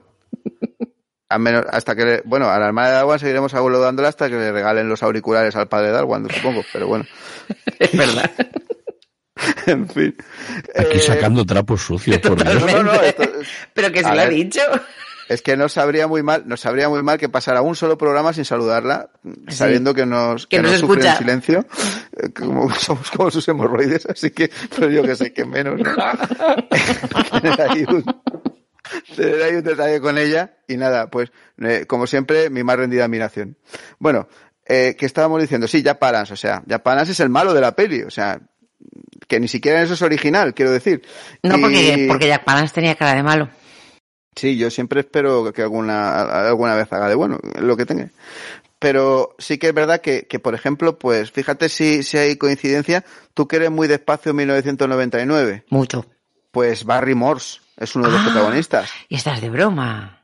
No. Oh, Barry Morse claro, es porque supongo, protagonistas claro, Y hace casi el mismo papel que en Espacio 1999. Ese científico mayor, sí, sí, sí, sí, sí, sí, sí, sí. que siempre está como muriéndose y eso, pues es, Mm. Eh, Claro, es que además probablemente lo- mm, en- entraría en el casting eh, pues por el éxito de la película, porque Espacio 1999 debe ser del año 75-76, por ahí, ¿no? pues esta es del 79 Mm, sí, por ahí. Y está calificada como ciencia ficción canadiense. ¿Qué? Concepto este, concepto muy arriesgado, ¿y dónde lo veo? Eh, Ciencia ficción canadiense. canadiense. Sí, sí, dices, Cualquier bueno, cosa que lleve a canadiense después. Aquí, todo lo piden, por favor. aquí nos hemos, aquí nos hemos atrevido con, bueno, aquí nos hemos atrevido con la ciencia ficción de Corea del Norte, pues algún día habrá que darle un paseo a la de Canadá. Eh, ¿Cómo no? Ciertamente, ciertamente había cosas que yo no entendía, yo estaba viendo la película y no las entendía, o sea, eh, está despegando una nave que se está acercando a la base lunar. La base lunar se llama Nueva Washington, agárrate. Y según se va acercando a Nueva Washington, va teniendo imágenes de, de la superficie de la Luna, va teniendo imágenes de la superficie de la Luna, y luego de repente, mientras tanto, en Nueva Washington, y ves que es un sitio en plan así como un, una mezcla entre centro comercial y polígono industrial, el cielo es azul, hay nubes, sale el sol, digo, eh, eh, ¿Y eso? ¿Y Nueva Washington que está en la luna, dices? Sí, digo, lo que les hubiera costado rodarlo por la noche. Ya, y ya, por lo menos da el pego. Dices, si sale la luna, dices que es la Tierra. Eh, no, no, no, no, no, no, no. O sea, directamente ahí, ole, ole mis estos, yo cojo y lo... ro- Claro, hay algunos momentos de esto de, no, se está destruyendo todo, que lo que se mueve la cámara claramente y tal, que eso dices es normal. Que es cuando le cae el siempre- decorado encima al otro, ¿no? Sí, claro, no sé, pero claro, cuando te los ves ahí, no, vamos a Vamos, pregúntale al ordenador, y el ordenador es el de los que ya eran viejos en el 79. Dices, cosas así que no te acaban de, de tal. Es, es, mm, se gastaron una chorrada de dinero, seguro, pero yo no sé para qué. Los, los, los miembros, hay un ejército de robots contra el que luchan unos de la resistencia. Los de la resistencia van saltando por ahí de matojo en matojo y se pelean con ellos con unos palos largos también, que eso supongo ¿Ves? que referencia a la película referencia a la película original, claro. Y, y- y- pero los, lo- pero claro, los robots son máquinas de palomitas con las patas hechas de tubo de estos de ventilación. Con Pero mira, pero, pero mira una cosa, mueven- y que, que, que esto que estás contando, que tiene que ver con la, la, la forma de la, de la vida del futuro eh, que, que escribió Wes. Eh, no, nada. Ya te digo No. que a- a- aquí todo es que hay que buscar una sustancia que se llama Radic Q2 o algo, o R2 o algo así, que está solamente en un planeta que se llama Delta 3, son geniales para los nombres, y, y Jack Palance es el dictador del planeta ese y quiere matarlos a todos y dominar el universo. ¿Iba Y- vestido de griego? Sí. Ah, Bueno, a ratos, a ver, a ver, a ratos lleva un traje de ¿cómo griego y a va- ratos va lleva vestido de griego a ratos? un chándal de Adidas así medio dorado, extraño. Ay, ya Sí. de Tencel, no me digas más. Mm, Bueno, yo flipo bastante con esta película, me he quedado así, digo, ojalá le dieran a Mar Polonia el dinero que costó esta película, porque te hace una obra maestra que te la clava. Eh, ya te digo. Pero sí que es verdad que, que a mí me pareció muy divertida en ese sentido, de verla así. Pero realmente, o sea, eh, si vas esperando de verdad a ver la obra de H.G. Wells o ver una continuación de, de, de esta, de esta otra, de esta otra película o, o- o- otra versión nueva, pues no, vete dando de golpes contra los azulejos del baño porque no. Esto no, no va por no ahí. va por cosa. ahí, vaya por Dios. Eh, bueno, pues entonces nos tendremos que quedar con la, con la peli, con la peli original, está claro. Ya te digo que hay muchas cosas así curiosas. Hay, hay muchas personas que salen aquí de, de actores mm, y de, de- de actores y de incluso de actrices que es un es curioso, ¿no? Que, que salgan aquí en esta película y pues, salió algo realmente extraño, extraño. Y de hecho, pues es uno de los episodios de mm, del, del Mystery Science Theater este 3000 Ujú. pues lo, lo sacaron. eh, lo, lo, lo, lo- lo van a sacar dentro de nada. Creo que es el. Creo que es el- eh, uno, de la, uno de la siguiente temporada. Porque realmente es que es una patata de película. Y- e importante. Ya digo, ya digo que, a ver, que yo me he visto Star Crash Choque de Galaxias, que yo me he tragado eh, cosas muy frikis y que para mí Flash Gordon es una obra maestra. Entonces entiendo que, que se me tiene que entender que, que tengo cierta habilidad por este tipo de películas, ¿vale? Pero, por esta sí, no. Es, es- esta, no, me encanta, me encanta, pero no tiene nada que ver con Herbert West Ya. y esto es, es como si los de los de Apple Plus hubieran dicho que hacían la versión, o sea, lo mismo que, que ha pasado con la fundación. Ay, no lo vuelvas a mencionar, por favor, que, pero es que eso es doloroso. No se han gastado tanto dinero, es la ventaja que tiene, y los actores son muy buenos. Hay, hay diferencias, hay Ya, diferencias. ya, ya, ya, ya, ya. Eh, bueno, pues eh, algo más sobre eh, la vida futura o Wells o algo así, o ya despedimos. Podemos estar hablando horas de esto, Lo pero sé, lo sé, pero vamos, referido más centrado en la película. Yo me gustaría deciros que me gustó, me llamó muchísimo la atención los efectos especiales para el momento, me, me llamó la atención un poco el planteamiento, los, eh, los escenarios, en fin, me gustó. Pero mm, tenéis razón cuando decís al principio, mm, la sensación es que cuando has visto la película dices, he visto un folleto, no he visto una película, no hay un gran argumento, he visto un folleto que me está soltando aquí un rollo, es como un escenario, pero no sé, un poco Ah, falto de ortopédica. fondo. Falto de fondo. ¿Vale? Por lo demás, yo la recomendaría que la viera la gente, porque a mí, a mí personalmente todo ese tipo de otro de aspectos me ha gustado. Y el principio, es que el principio es- está bien. El- Sinceramente creo que pierde un poco de la mitad para, para adelante. Ahí es donde ya digo, "Uf". Porque yo creo que el principio de la película es mucho más impactante porque, Sí. porque lo ves todo reflejado, o sea, ves que es una película del año 36 y ves que está reflejando casi paso por paso lo que va a pasar a lo que va a continuación. pasar. Y entonces es un poco así desasosegante, ¿no? Incluso eh, cuando el, mundo se transforma de alguna manera en la barbarie, es algo que puedes, que puedes llegar a entender, ¿no? Porque eh, es algo que se puede ver perfectamente en cualquier zona de conflicto. En el momento en el que el conflicto se enquista, y como en este caso, pues llevan veintitantos años de guerra, y que la gente empiece a involucionar. Eso también lo entiendes. Lo de la pandemia ya que eh, afecta a todo el mundo, que así como viene se va y tal, eh, a estas alturas de la película resulta bastante desasosegante.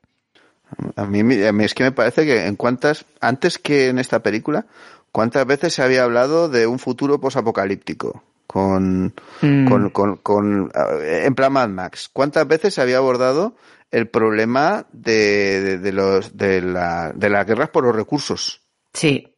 ¿Cuántas veces se había, se había puesto un apocalipsis zombie? Una pandemia futura, misteriosa, uh -huh. así como una especie de arma biológica que se extiende y tal. ¿Cuántas veces se había hablado de eso? ¿Cuántas veces se había puesto, pues eso, el énfasis en, en que era el, el la, la, la, tecnología sin alma no, no era la solución tampoco. ¿Cuántas veces se había hablado del tema de, la, de, de, ir a poblar otro planeta? Eh, de, escapar de la Tierra para buscar otro, otro, otro mundo, no sé. Yo creo que es, es muy novedosa, es muy rompedora, es muy sorprendente y es, es que había un genio detrás. De, sí. Del, del... sí, quizá formalmente no, no está a la altura. O sea, formalmente el, en cuanto a técnica, a, a, cinematografía en sí, no está a la altura de lo realmente lo que, de lo que es el contenido. El contenido es alucinante. Para mí. Sí, para o sea, mí. sí, sí, es cierto que la, la, película, es cierto que a toro pasado, pues ya es como, uy, es que, pero yo esta película la recomendaría para gente que busca detalles. O sea, tú dices, mira, la película ya te puede resultar un poco, me pasa como a Sergio, a partir de que se cargan al jefe, sí, al, sí, al justo, patrón, justo. Uh -huh. empieza un poco... Uh, ya, ya, es que cuando llega el hombre bombilla ya... Exacto, yo, yo, me, yo me, pongo, me puse automáticamente en, en modo busca fallos. O sea, eh, me pasa mucho en las películas, me pongo muy desagradable, pero que era muy curioso el ver eh, detalles de la actriz que hace de la concubina, sí, esposa, amante, amante del, sí. tal, que, que es una veleta. En un momento dice, pero, pero reviéntalo, que los aviones no vuelan, que huelen, que, que lo mate, que, ah, que huelen. Y luego se alía con el otro, ¿no? Exacto, y va para arriba, para abajo, y dice, mira, ahí el papel femenino, de hecho,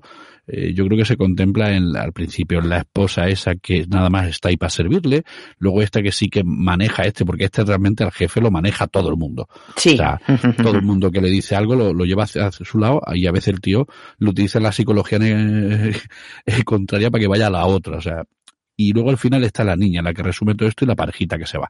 Uh -huh te vas fijando en los detalles, en los, de, en los decorados y tal, y te vas dando cuenta que la intención está. Pero a veces dice, me he pasado de listo y no tengo material para lo que tú quieres. O sea, materialmente realizar uno, una, unos efectos especiales, un atrezo que resulte rompedor para la época, en cierta, en cierta forma, en la película lo consiguen para la época. Sí, pero que, pero sí que se ha quedado un poco obsoleto. Claro, yo la verdad es que, bueno, yo, yo siento un poco, perdona, no, pero sigue, que, que, te estoy... No, no, no, es que básicamente eso, es decir, que también es verdad que yo creo que en el año bueno, 36, 37, cuando estrenaran la película, alguien diría, no ve qué pedazo casco lleva este, ¿no? O sea, es que hay cosas que se les va. O sea, sí, pero sin embargo eh, tiene otros, por ejemplo, a mí el vestuario del, de la, de la última etapa me, me chirría, me pone los nervios eh, profundamente.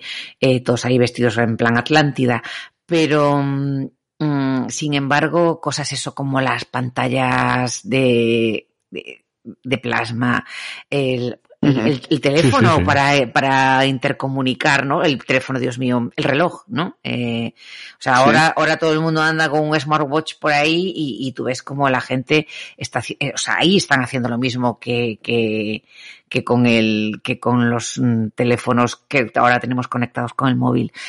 Mm, eh, después eh, eh, hallazgos visuales como había la perforadora que ya me encantó, las cadenas de montaje, o sea, todo eso que es mm, que es un futuro mecanizado, científico, aséptico y demás, pero es un, es un futuro muy chungo. Pero, María, un detallito con la ropa, Hmm. ¿vale?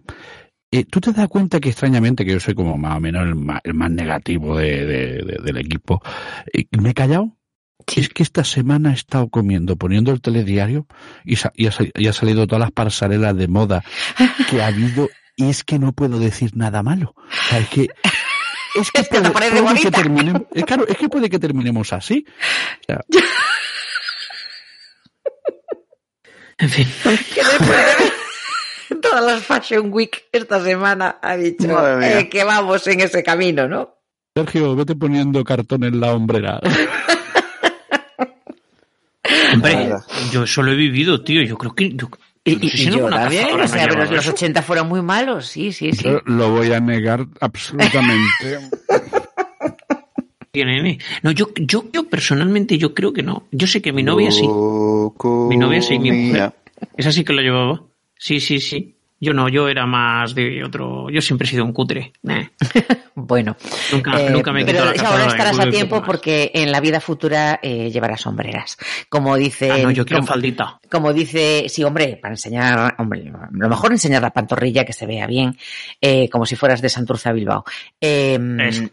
a ver, eh, sí que es verdad que yo creo que eso que te- eh, técnicamente la película no está a la altura del contenido, no lo sé. Pero a mí me parece que el contenido es eh, muy, muy, muy, muy, muy, muy interesante. Y muy desasosegante, ¿eh? A mí de verdad esos ratitos de que están saliendo las maquinitas del futuro haciendo cosas, yo me quedo tonto mirando. Sí. Es, Pero no sé, a ver, pero por eso, porque tenemos nuestros gustos, ¿no? Pero, pero que, que me pareció tan curioso que se insistiera tanto en eso, que no se dejara, que, que muchas veces, pues luego cuando ves las películas de que, que no tienen presupuesto para tener efectos especiales o que están pidiendo algo que los efectos especiales de la época no pueden cubrir, ¿no? Claro. Pues yo que sé, por ejemplo, cuando veamos esa de, cuando comentemos la de cuando los mundos chocan, por ejemplo, ¿no? Sí, O, cuando, o cuando te ves alguna de, de- de- como lo de Ultimatum a la Tierra, ¿no? La de, la de Planeta Prohibido, ¿no? Prácticamente eh, ves tienes un entreves unas máquinas unas cosas que hacen tal y eso pero no no, no ves nada. Y, y aquí se empeñan en que las veas funcionando que veas cómo sube y baja la cosa que no sabes lo que está haciendo realmente pero da igual sube y baja y hace chuf chuf y te- bueno y te quedas ahí con, con una música toda pastilla que deben tener a la Sinfónica de Londres metida ahí. Mm, que, que- que bueno que, que- que, no sé me, me, me gustan mucho esos detalles esos detalles tontos no de de, de esto, de, de- de todas esas cosas que hemos ido sacando de la película a lo largo de a lo largo de- del programa y que de verdad que, que ya la he visto yo un par de veces y no sé, me sigue gustando un montón, me sigue resultando, no sé, muy muy atractiva.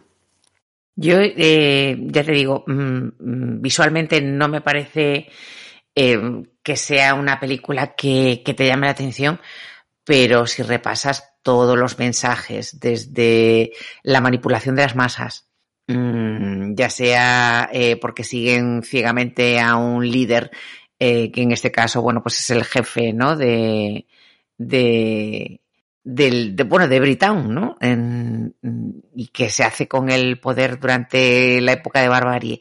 Ya sea después los que, eh, los que siguen al Teotocópulos porque dice, y no a la ciencia y tal, y van en, como hordas ahí a destruir el cañón, mm, me parece también muy, muy curioso, ¿no? O sea, es decir, esa, esa, esa apelación a los instintos más básicos de supervivencia del hombre por encima de la mente racional, mm, dan que pensar, dan que Sí, pensar. mucho. Y, entiendo también por qué, depende, defendía, defendía tanto la ciencia, ¿no? Eh, Wells, que era, supongo que el, el modo de, de contrarrestar estos comportamientos.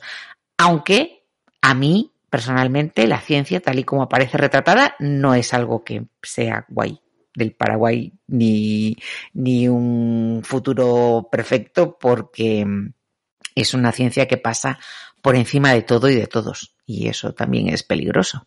Sí, bueno, eh, también yo creo que ahí prevé un poco lo que, lo que va a pasar.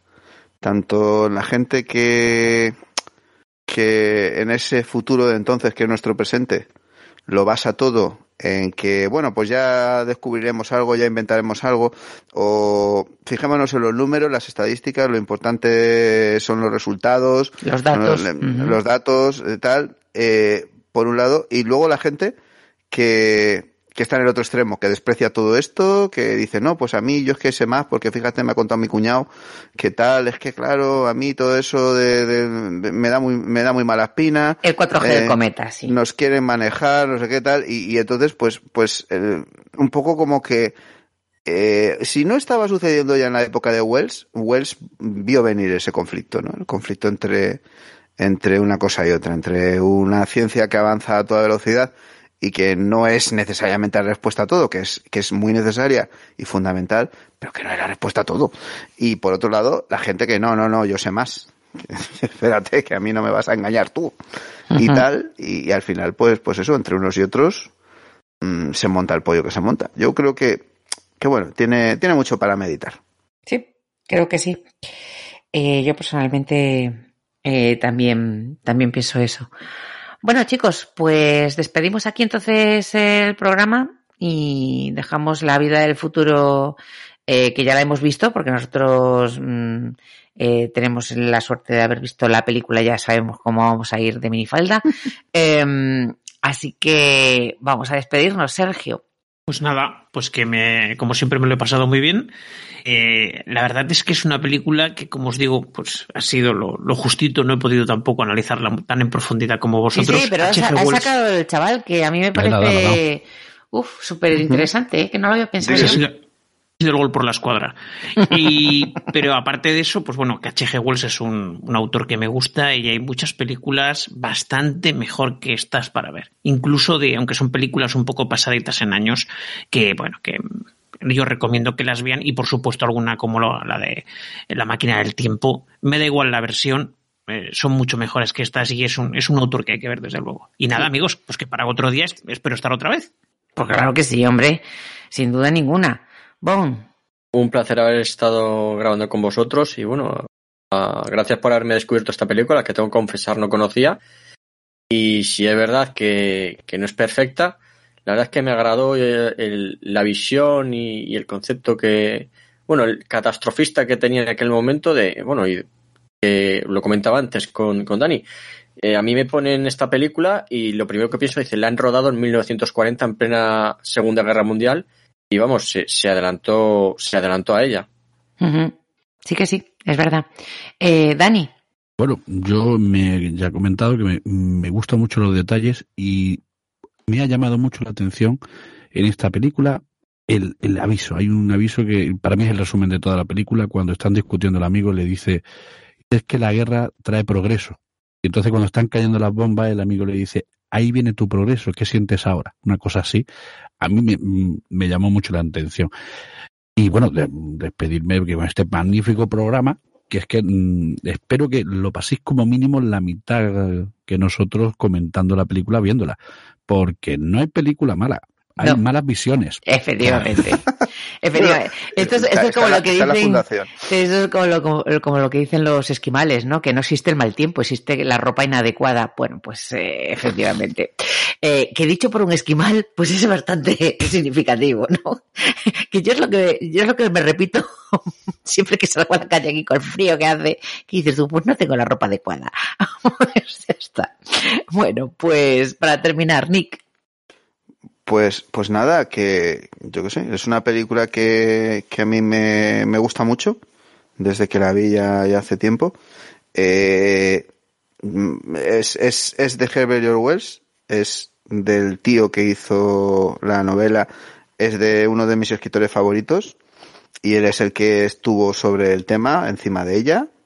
De hecho, fíjate, había un detalle que no, no me había dado cuenta y buscando ahí datos salió que, que el, el, día que la guerra termina en la película es el día de cumpleaños de Wells. Anda, sí. De, sí, 21 guay. de septiembre de 1966 él habría cumplido un siglo, le habría cumplido 100 años. Ajá. Entonces, y es el día que termina.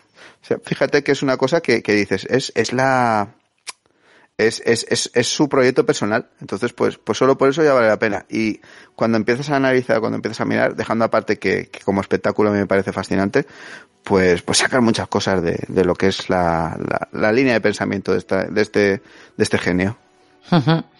Sí, es cierto. Eh, yo es que a mm, Wells le tengo especial cariño porque creo recordar que el primer libro, novela de ciencia ficción que leí, mm, pues no sé, a lo mejor 10, 11 años, no sé, en una edición de estas de, eh, pues no me acuerdo qué edición era, pero era un librito muy, muy pequeño, muy finito, fue La Guerra de los Mundos. Mm. Entonces, pues, pues ese es, eh, yo no, no tenía ni idea de que era ciencia ficción, de verdad. O sea, lo leí, eh, me, absolutamente ajena a, a, al género, a, al, a lo que significaba y demás y, y, reconozco que es uno es un libro que le tengo muchísimo cariño por eso. Y mmm, a Wells mmm, lo mismo. Es decir eh, lo asocio inmediatamente. Después obviamente me leí otras novelas por la isla del doctor Moreau la máquina del tiempo. Y, y es mmm, a mí me parece especialmente visionario y, y, y que y que dan el clavo. Eh, queriendo o no, no lo sé. Pero yo después de ver esta película eh, empecé a verla con una sonrisilla, pues precisamente porque me parecía así bastante kitsch, ¿no? La puesta en escena y todo. Y a medida que iba viéndola se me iba así un poco congelando la sonrisa diciendo, ay, pues si paso por alto la actuación, los decorados, los efectos y tal, lo que me está contando no me está haciendo ninguna gracia. Y, y creo que con eso es con lo que, con lo que debemos de quedarnos. Pues nada, eh, chicos, eh, os emplazo para el próximo programa y eh, que, que, nos lo pasemos también como nos lo hemos pasado en este, que yo me he reído una jarta, de verdad. o sea, madre mía, con, con la vida del futuro. esperemos que, que la vida del futuro nos traiga más risas y no más preocupaciones. Cosicas por venir. Cosicas por venir. Exactamente. Bueno, pues entonces hasta el próximo programa os dejamos con los comentarios y, y nada, eh, ya, ya nos escucharemos. Hasta luego. Hasta luego. Hasta luego. Adiós. Hasta luego.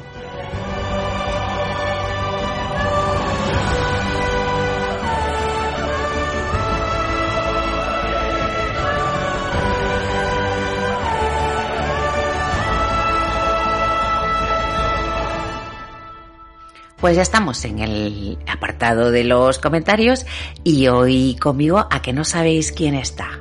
Pues escuchad esto. Y que me compadezco mucho del que tenga que leer los comentarios de este programa en el siguiente. Así que un abrazo a todos. Efectivamente, conmigo está el señor Darwan. Hola, Darwan. Muy buenas, María. Si es que no se puede ser más bocazas. De verdad que sí. Hijo ¿Para mío. qué ¿cómo- digo nada? Pero es que, ¿cómo se te ocurre decir esas cosas si sabes que estamos a la caída? Si es que me lo merezco, me lo merezco. Y además era, era cierto, es decir, eh, eso, eso que, que, que te salió así eh, de manera espontánea es cierto. Tenemos una cantidad de comentarios como no te puedes imaginar, porque a la gente le gustó mucho este especial San Valentín. Bueno, bueno, pues lo tomaremos por el lado optimista. Eh. Eh, si, si hay muchos comentarios es que a la gente le ha gustado y eso siempre es bueno. Así Eh, que nada, hacemos de tripas corazón y a leer, que es lo que toca. Bueno, pues vamos a, a, leer todo lo que nos habéis eh, dejado, sobre todo en en iVoox, porque han sido muchísimos comentarios. Y vamos a empezar por el de Damaso Torres, que ha sido, a ver, bastante escueto, pero muy ilustrativo, porque nos ha dejado una carita sonriente. Y nosotros le contestamos con otra carita sonriente. Muchas gracias, Damaso, por haberte molestado en comentar el, el podcast. Pues muchas gracias, Damaso, por ese comentario. Yo no lo podría haber resumido mejor. ¿Verdad que sí? Bueno, y AG Santiesteban nos dice, un programa muy entretenido. Para mi gusto, el mejor que hacéis en bastante tiempo. Muchas gracias. Esa melodía al inicio es Vacaciones en el mar, ¿no? Sí, sí. sí. es esa. Deja muy claro de qué va a ir el programa. Estupenda, aunque para mi gusto pide a gritos un acompañamiento de Dani Barry White Domínguez. Eso me hubiera encantado verlo. ¿Verdad que sí? Va, con lo bueno que es Dani. Sí. Imagínate. Y sigue, sobre la historia de amor entre el humano y la chica semi-artrópodo, mientras escuchaba la sinopsis de María, digamos que me acordé de algo que decía Marqués en otro programa. Por el camino que nos estamos metiendo no podemos acabar bien. No acabamos bien, ya viste, ¿no? No, no, no, pero vamos, y lo que nos reímos que... También es Y acabó teniendo un final muy cita con rama. Un rato un tanto loco y muy divertido.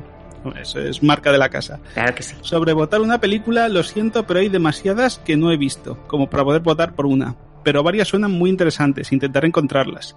Por último, sobre la película favorita de María, Passengers, Mm, comentar que hay un punto que personalmente me gusta, que el protagonista está muy lejos de ser un caballero de brillante armadura. Para variar, el protagonista de una historia romántica es un tipo capaz de hacer tal cerdada, pero al mismo tiempo es algo que muchos en la misma situación no pueden decir que no harían. No lo digo yo, sino Lawrence Fishburne. Oye, que es, que es, un, es un señor con mucho criterio. Sí, sí, sí, hombre. Daba a elegir pastilla azul y roja, Eh, eso... Ya te digo, ya te digo. Y, y termina diciendo, me gusta el debate moral que genera. Pues la verdad es que sí, porque el debate que se montó en el programa, que Ujú. aun después de, de cerrar la grabación seguimos ahí, Sí. dale que te pego un buen rato, o sea que Sí, sí, sí. yo sí. creo que el objetivo cumplido por parte de la película. Claro, y era también plantear un poco, a ver, varios aspectos, ¿no? No solamente el aspecto, pues, así más pasteloso, sino, pues, el aspecto más, eh, Mm-hmm. Más polémico, ¿no? De, de las relaciones. Bueno, pues Caronte, nuestro amigo Caronte, de Casos Belli, hola Julio, nos dice, recordar que el tío más romántico es Leonardo DiCaprio, que alquiló un cine a su pareja para ver Star Wars sable en mano. Esto me suena fatal, Julio. Suena muy mal y además ha demostrado que es un bulo, pero bueno, la historia era buenísima. Eh, sí, eh, yo de todas maneras, mm, mm, así como tengo crash con, con Russell o con Keanu, con Leonardo DiCaprio ya te digo que no. Y solamente la imagen del sable en mano mm, me baja todo. Nunca mejor dicho. así de claro.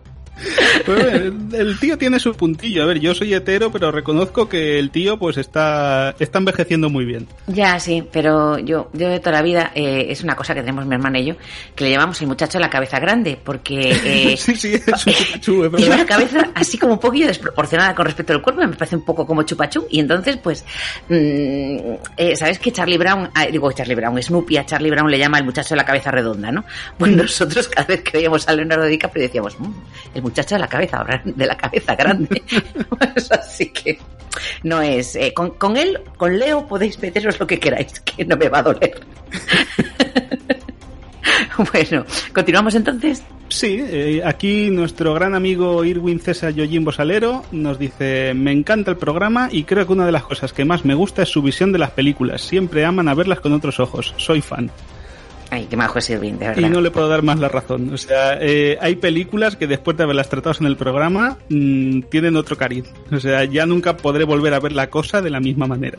Que sí, que sí, es verdad, eh, pero es que eh, yo creo que nos pasa a todos, no solamente le pasa a los oyentes, sí que nos pasa a nosotros, que, que hemos visto una película y escuchamos a un compañero hablar sobre ella y decimos, ahí va, y, y- y nos dan ganas de, ver, de volver a verla, que sí. Totalmente, totalmente. Sí que es así.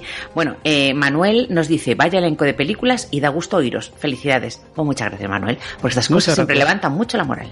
Y Mitsisa nos dice, solo llevo 40 minutos de programa y ya he oído más cosas de robots y crustáceos de las que necesitaba saber. bueno, mm, eh, en fin, eh, Misisa, eh, lo sentimos, eh, pero eh, siempre está bien en la vida aprender este tipo de cosas. Que un artropodito puede tener su lado cookie, yo qué sé. Y cosas así. En fin.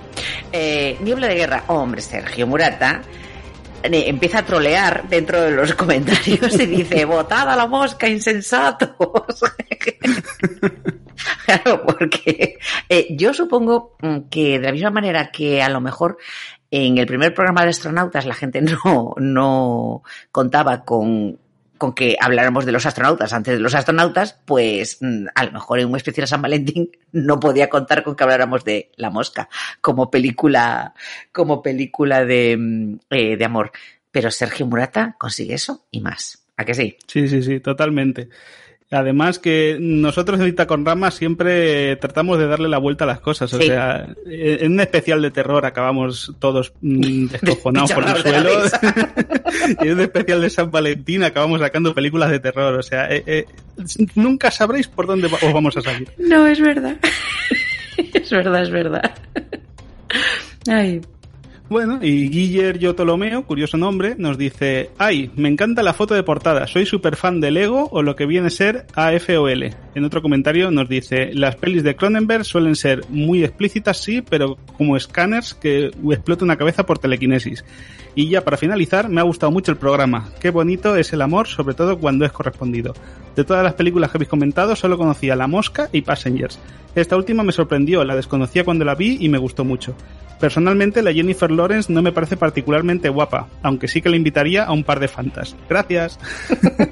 Oye, pues a mí sí que me parece bastante atractiva Jennifer Lawrence, pero bueno, eso es cosa mía. Eh, sí, no, eh, a mí me parece una chica súper maja, ¿eh? Y, mm, a ver, eh, tiene ese punto así como, como muy campechano, ¿no? Incluso un Sí, se- se la ve puntillo- divertida. Sí, un puntillo incluso vulgar y tal, pero yo creo que es buena actriz y, y, y es eh, y es una chica maja, Mm, sobre todo porque parece lista eh, y simpática. Eh. Pero bueno, Bueno, más y, sobre, y sobre lo de Lego, que ya le contesté, yo soy otro mega fan de Lego, Ya. así que a mis brazos, Guiller. claro, a ver, es que es difícil no serlo, pero bueno, Eh, yo tengo aquí mi Batmóvil de Lego. yo también. Ah, tú también. Sí, Me sí. encanta. Es, de verdad, o sea, de estas cosas eh, que, tengo como, como oro en paño. Bueno, eh, Mancornado, yo soy como el señor Marqués. Son días de centros comerciales, se refiere al día de San Valentín, pero lo que me he tenido que reír con vosotros, aunque solo habéis tocado un solo tema de amor, chico con chica, mientras que hay otros tipos de querer, como en Enemigo Mío, Moon, etcétera. Ahora no veré los artrópodos con los mismos ojos, con esa dureza que tienen. Y voto por la mosca. No he sido comprado Eso por es. nadie con una caja de cervezas. La mosca for president. Totalmente. O sea, es que al final ha ganado la mosca. Si es que este Sergio es terrible, pero bueno. Bueno, y un picatoste de gazpacho, me encanta, nos dice, ya sois influencers, por vuestra culpa ya he visto más de dos y más de tres películas, como la de la Tierra Errante o Ultimátum a la Tierra. ¡Qué mal vicio sois! Y además de verdad, porque es que a mí me ha pasado lo mismo. O sea, yo hay un montón de películas que estoy viendo para los programas que no las había visto nunca y estoy alucinando. O sea, que, que sigamos así por mucho tiempo. Sí, sí, sí, sí. eh, eh, porque no quiere decir que cuando proponemos las películas para los programas ya las hayamos visto todas. Muchas veces, eh, pues unos han visto unas, otros no, y entonces nos ponemos todos de acuerdo para, para ver esta última, la de la vida futura, pues yo la había visto, pero hace muchísimos años, y la volví a ver ahora para el programa, y entonces eh, había gente que no la había visto eh, nunca y la vio por primera vez. O sea, es una especie de, de mezcla que si nos, nos eh, digamos, retamos a nosotros mismos, con más motivo retamos a los oyentes, ¿no?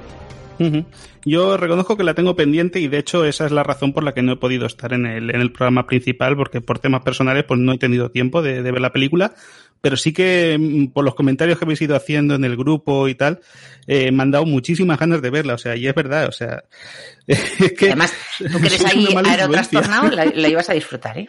Sí, sí, sí, la tengo, la tengo pendiente, la tengo pendiente. Bueno, pues Miguel González eh, nos dice, escuchando, o sea, que ya empieza a comentar eh, mientras, mientras está escuchando. Lo del ciclo de cine de Vincent Price y Roger Corman os lo compro ya, que aún recuerdo cuando lo echaron por la 2. Anda y yo. Eh, qué, qué peliculones, los de la Hammer, esa, uf, de pasada. Eh, amorosos saludos para todos. Lo primero, felicitaros por los dos últimos programas, ya que el de Barrenderos Espaciales no llega a tiempo para los comentarios. No tenía pensado verla, pero cuando vi que hacíais un programa sobre ella, ya la puse en el radar y me encantó. ¿Ves? Somos influencers. Sí, Ramón. sí, sí, totalmente. Eso sí, me costó un poco seguir ciertas partes ya que llevo mal las películas subtituladas a causa de mis problemas de visión. Necesito unos ojos biónicos ya.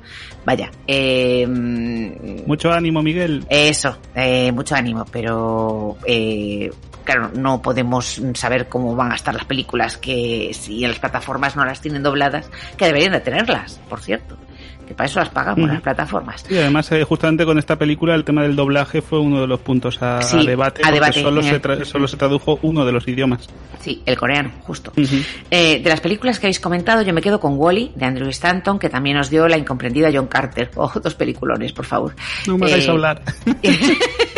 verdad, el Premarine, el, el Postmariner Sí, y sí, aquí El, el, el, el Marte de, eh, de John Carter, que, que bueno, Bueno, que a- ahora con la, con la calima esta que está por toda España, estamos en Barsum. Totalmente, totalmente. Esto sí que es Premariner, ¿vale? Eh, Miguel sigue. Eh, respecto al amor en la ciencia ficción, a mí me encantó la novela de Richard Matheson. Richard Matheson es el escritor y el autor de Soy leyenda. ¿m? Perdón, de En algún lugar del tiempo. Si no queréis leer la novela, hay una adaptación cinematográfica a cargo de Janot eh, Svark en 1980 con guion de, del propio Richard Matheson y Christopher Reeve y James Seymour en los papeles protagonistas. Uy, esta peli la vi hace mogollón de tiempo. Era muy bonitiña, ¿eh? pero también así mm, como medio romanticona. Y en el terreno de los videojuegos, cualquiera de los romances que podemos tener en la trilogía de Mass Effect, eh, sobre todo el de Talizora y en Cyberpunk 2077, el de Rock, es una pasada. Seguid así, chicos, que sois muy grandes. Eh, Miguel siempre hace recomendaciones de videojuegos, ¿te das cuenta? Sí, sí, sí. Además, eh, le conozco no en persona, pero sí que hablo, hablo mucho con él prácticamente todas las semanas. Y los dos somos unos grandes fans de, de los videojuegos. Y no puedo estar más de acuerdo con, con Miguel en que la trilogía Mass Effect eh, se centra mucho en, en el romanticismo, es, es casi parte principal de, de la historia.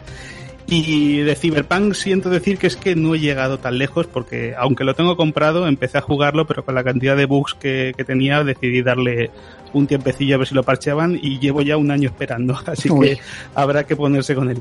Vale, vale, vale, vale. Bueno, pues eh, Laura García eh, empieza riéndose, jajaja, y nos dice, no he podido reír más. En fin, súper buen programa. Eso sí, ahora tendré que leerme la novela para ver cómo acaba la historia del amor artropodil. Leer nunca está de es más. Laura. He entendido que es un libro, pero reescucharé por si acaso. Efectivamente es una novela. Gracias una vez más. Abrazos para todo el equipo. Y otro abrazo muy grande para ti, Laura. Sí, que por cierto, a Laura le doy clase yo, ¿sabes, no? Ah, no, pues no lo sabía. sí, es Pues nada, pues tra- trasládale todos los abrazos en diferido, tú que la puedes ver en persona. Sí.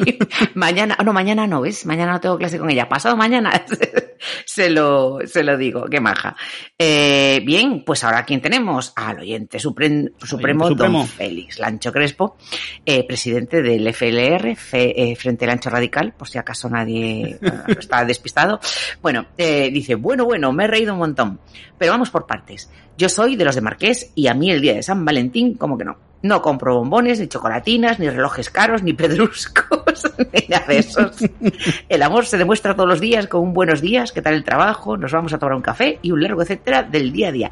Pues mira, estoy de acuerdo, eh. Félix, porque esos detallitos o estar pendiente de una persona con simplemente preguntándole, hola, ¿qué tal estás? Que no sé qué, no sé cuánto, eso es lo mejor. No hay más, eh, no hay más que eh, el resto es, es, es atrecho, nada más. Eh. yo lo veo y subo la apuesta. Hay que llevar el, el amor todos los días y si hay pedrusco todavía mejor. Bueno, hay que reconocer que sí. Eh,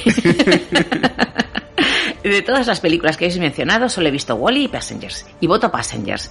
Paso de la mosca y sus secuelas. Otra cosa, eh, os habéis planteado que cuando hay problemas en la nave y se despierta Chris Pratt es porque algo en concreto, porque es por algo en concreto y no al azar, para poder arreglar la nave. Si no estaría él despierto y si no, des- eh, y si no despertara ella, que si María, que es que sí, María, que es una putada, dice, no arreglarían la dichosa nave y hubieran muerto todos, azar, un saludo del oyente supremo. A ver, que sí, que vale que lo despiertan para que arregle la nave, pero que arregle solo, hombre, que no le fastidie, o que despierte a otro ingeniero, pero que no despierte a la señora que está jamona. Es que, vamos a traer lo mismo.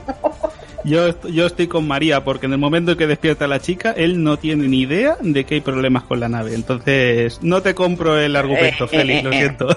Bueno, eh, a ver, eh, Félix había votado por, eh, por Passengers, tenía que, tenía que justificarse, es así. Eh, pero que, bueno, hubiera, que hubiera votado a la mosca. Ahí, justo, justo. Bueno, continuamos.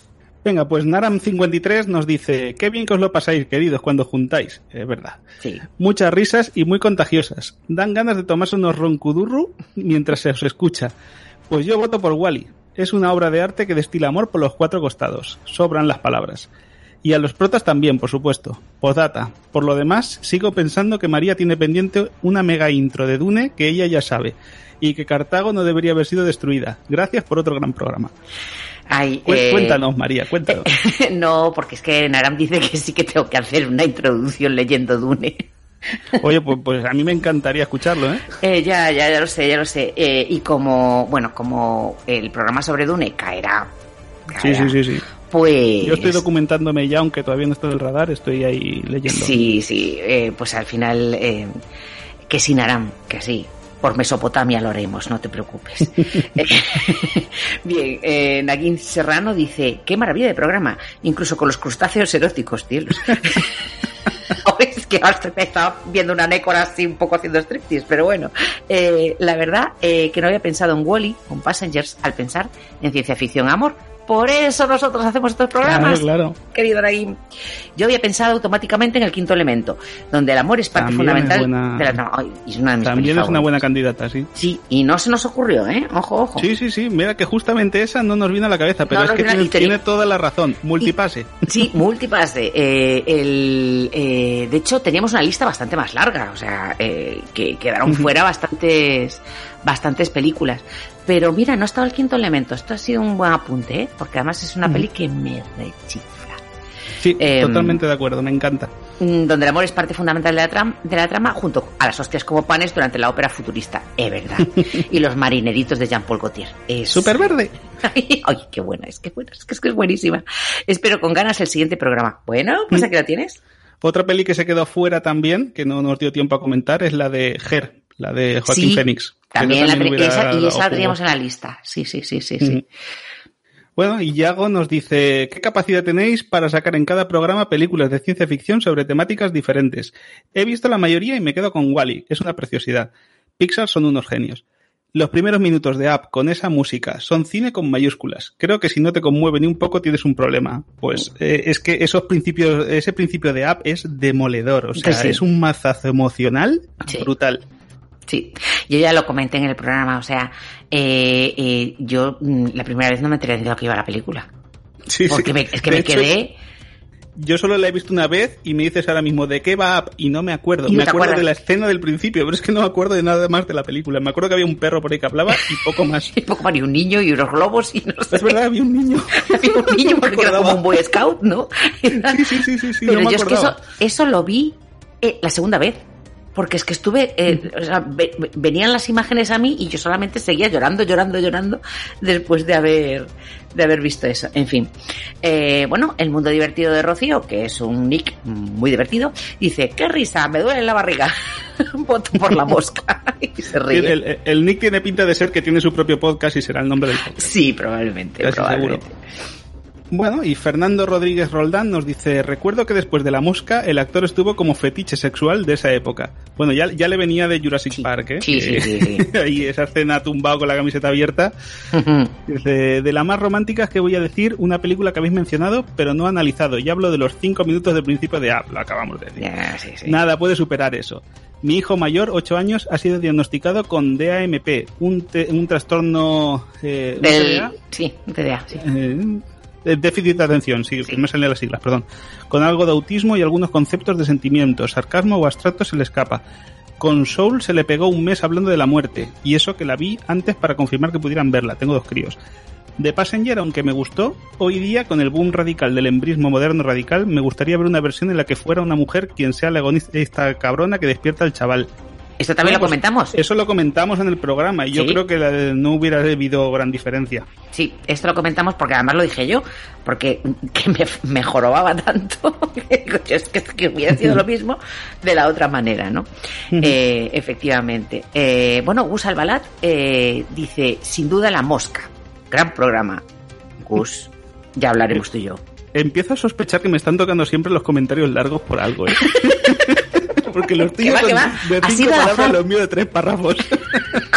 Ha sido al azar, te lo juro, por Dios. Sí, sí, sí, no, no, no, no ha sido, no ha sido a propósito por ese A comentario la que próxima. ¿para qué digo nada?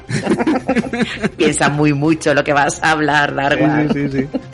Bueno, pues Dani Ultares nos dice, ¿sabéis qué es lo bueno? Que cualquier programa de cita con rama podrían valer para San Valentín, porque están hechos con mucho amor. ¡Ay, qué bonito! Ha sido un capítulo donde no deja helado a nadie, pero sí te deja con la mosca detrás de la oreja. no habéis hablado de las otras películas de Wally, liberar a Wally y de su libro ¿Dónde está Wally? Os dejo que me voy a comer un buen crustáceo. Enhorabuena por el programa. Hostia, qué grande, Dani. Que ya te digo, yo cuando estaba leyendo el, el- el comentario digo yo. ¡ah, que hay más películas!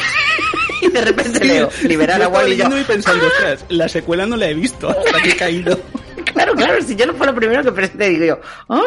Y ya, bueno, y al final ya caí. Qué majo, Dani. Bueno, Pater Camionero Troll. Esto es un nick y el resto mm, son bromas. Dice, ¿en qué disyuntiva me ponéis? ¿Votar lo que la buena de María pide o hacer honor a mi nombre? Mi voto es para la mosca. No, no podía ser de otra manera. No puede ser de otra manera. Por cierto, que Pater es- de los que ha estado escuchando el podcast desde el primer programa. Se está poniendo al día. Que lo escucha en el camión. Y que, bueno, que mm, tengas mucho cuidado, eh, que tengas buenos viajes y que sigas disfrutando los programas de cita con Rama, por supuestísimo. Sí, sí, sí, sí. Pues nada, esperemos hacerle compañía en sus rutas. Que bueno, que se, Exactamente. se ha comentado aquí es que ya se ha puesto al día, porque es el, el programa más reciente. Eh, sí, es verdad, es verdad. Ujú, Pues nada, ahora esperar. Se te acabó la maratón. Ahora esperar como todos. bueno, y Fersandark nos dice, muy buena selección de películas y libro para celebrar San Valentín. ¿Alguien más llega a relacionar el artropo de la primera recomendación con la escena de la piscina de Passengers? como si un círculo se cerrara. Mi voto para Passengers. Deseando escuchar el próximo. Un abrazo para todo el equipo. Ay, pues un abrazo para ti Y hay también. que ser retorcido Totalmente, o sea, totalmente. para vincular el crustáceo con, con- con la Jennifer Lawrence. Con la. Jennifer Lawrence y tal. Pero oye, mira, que no está mal. O sea, que ha quedado ahí. mm, ¿eh? Puso el ojo, puso la vara.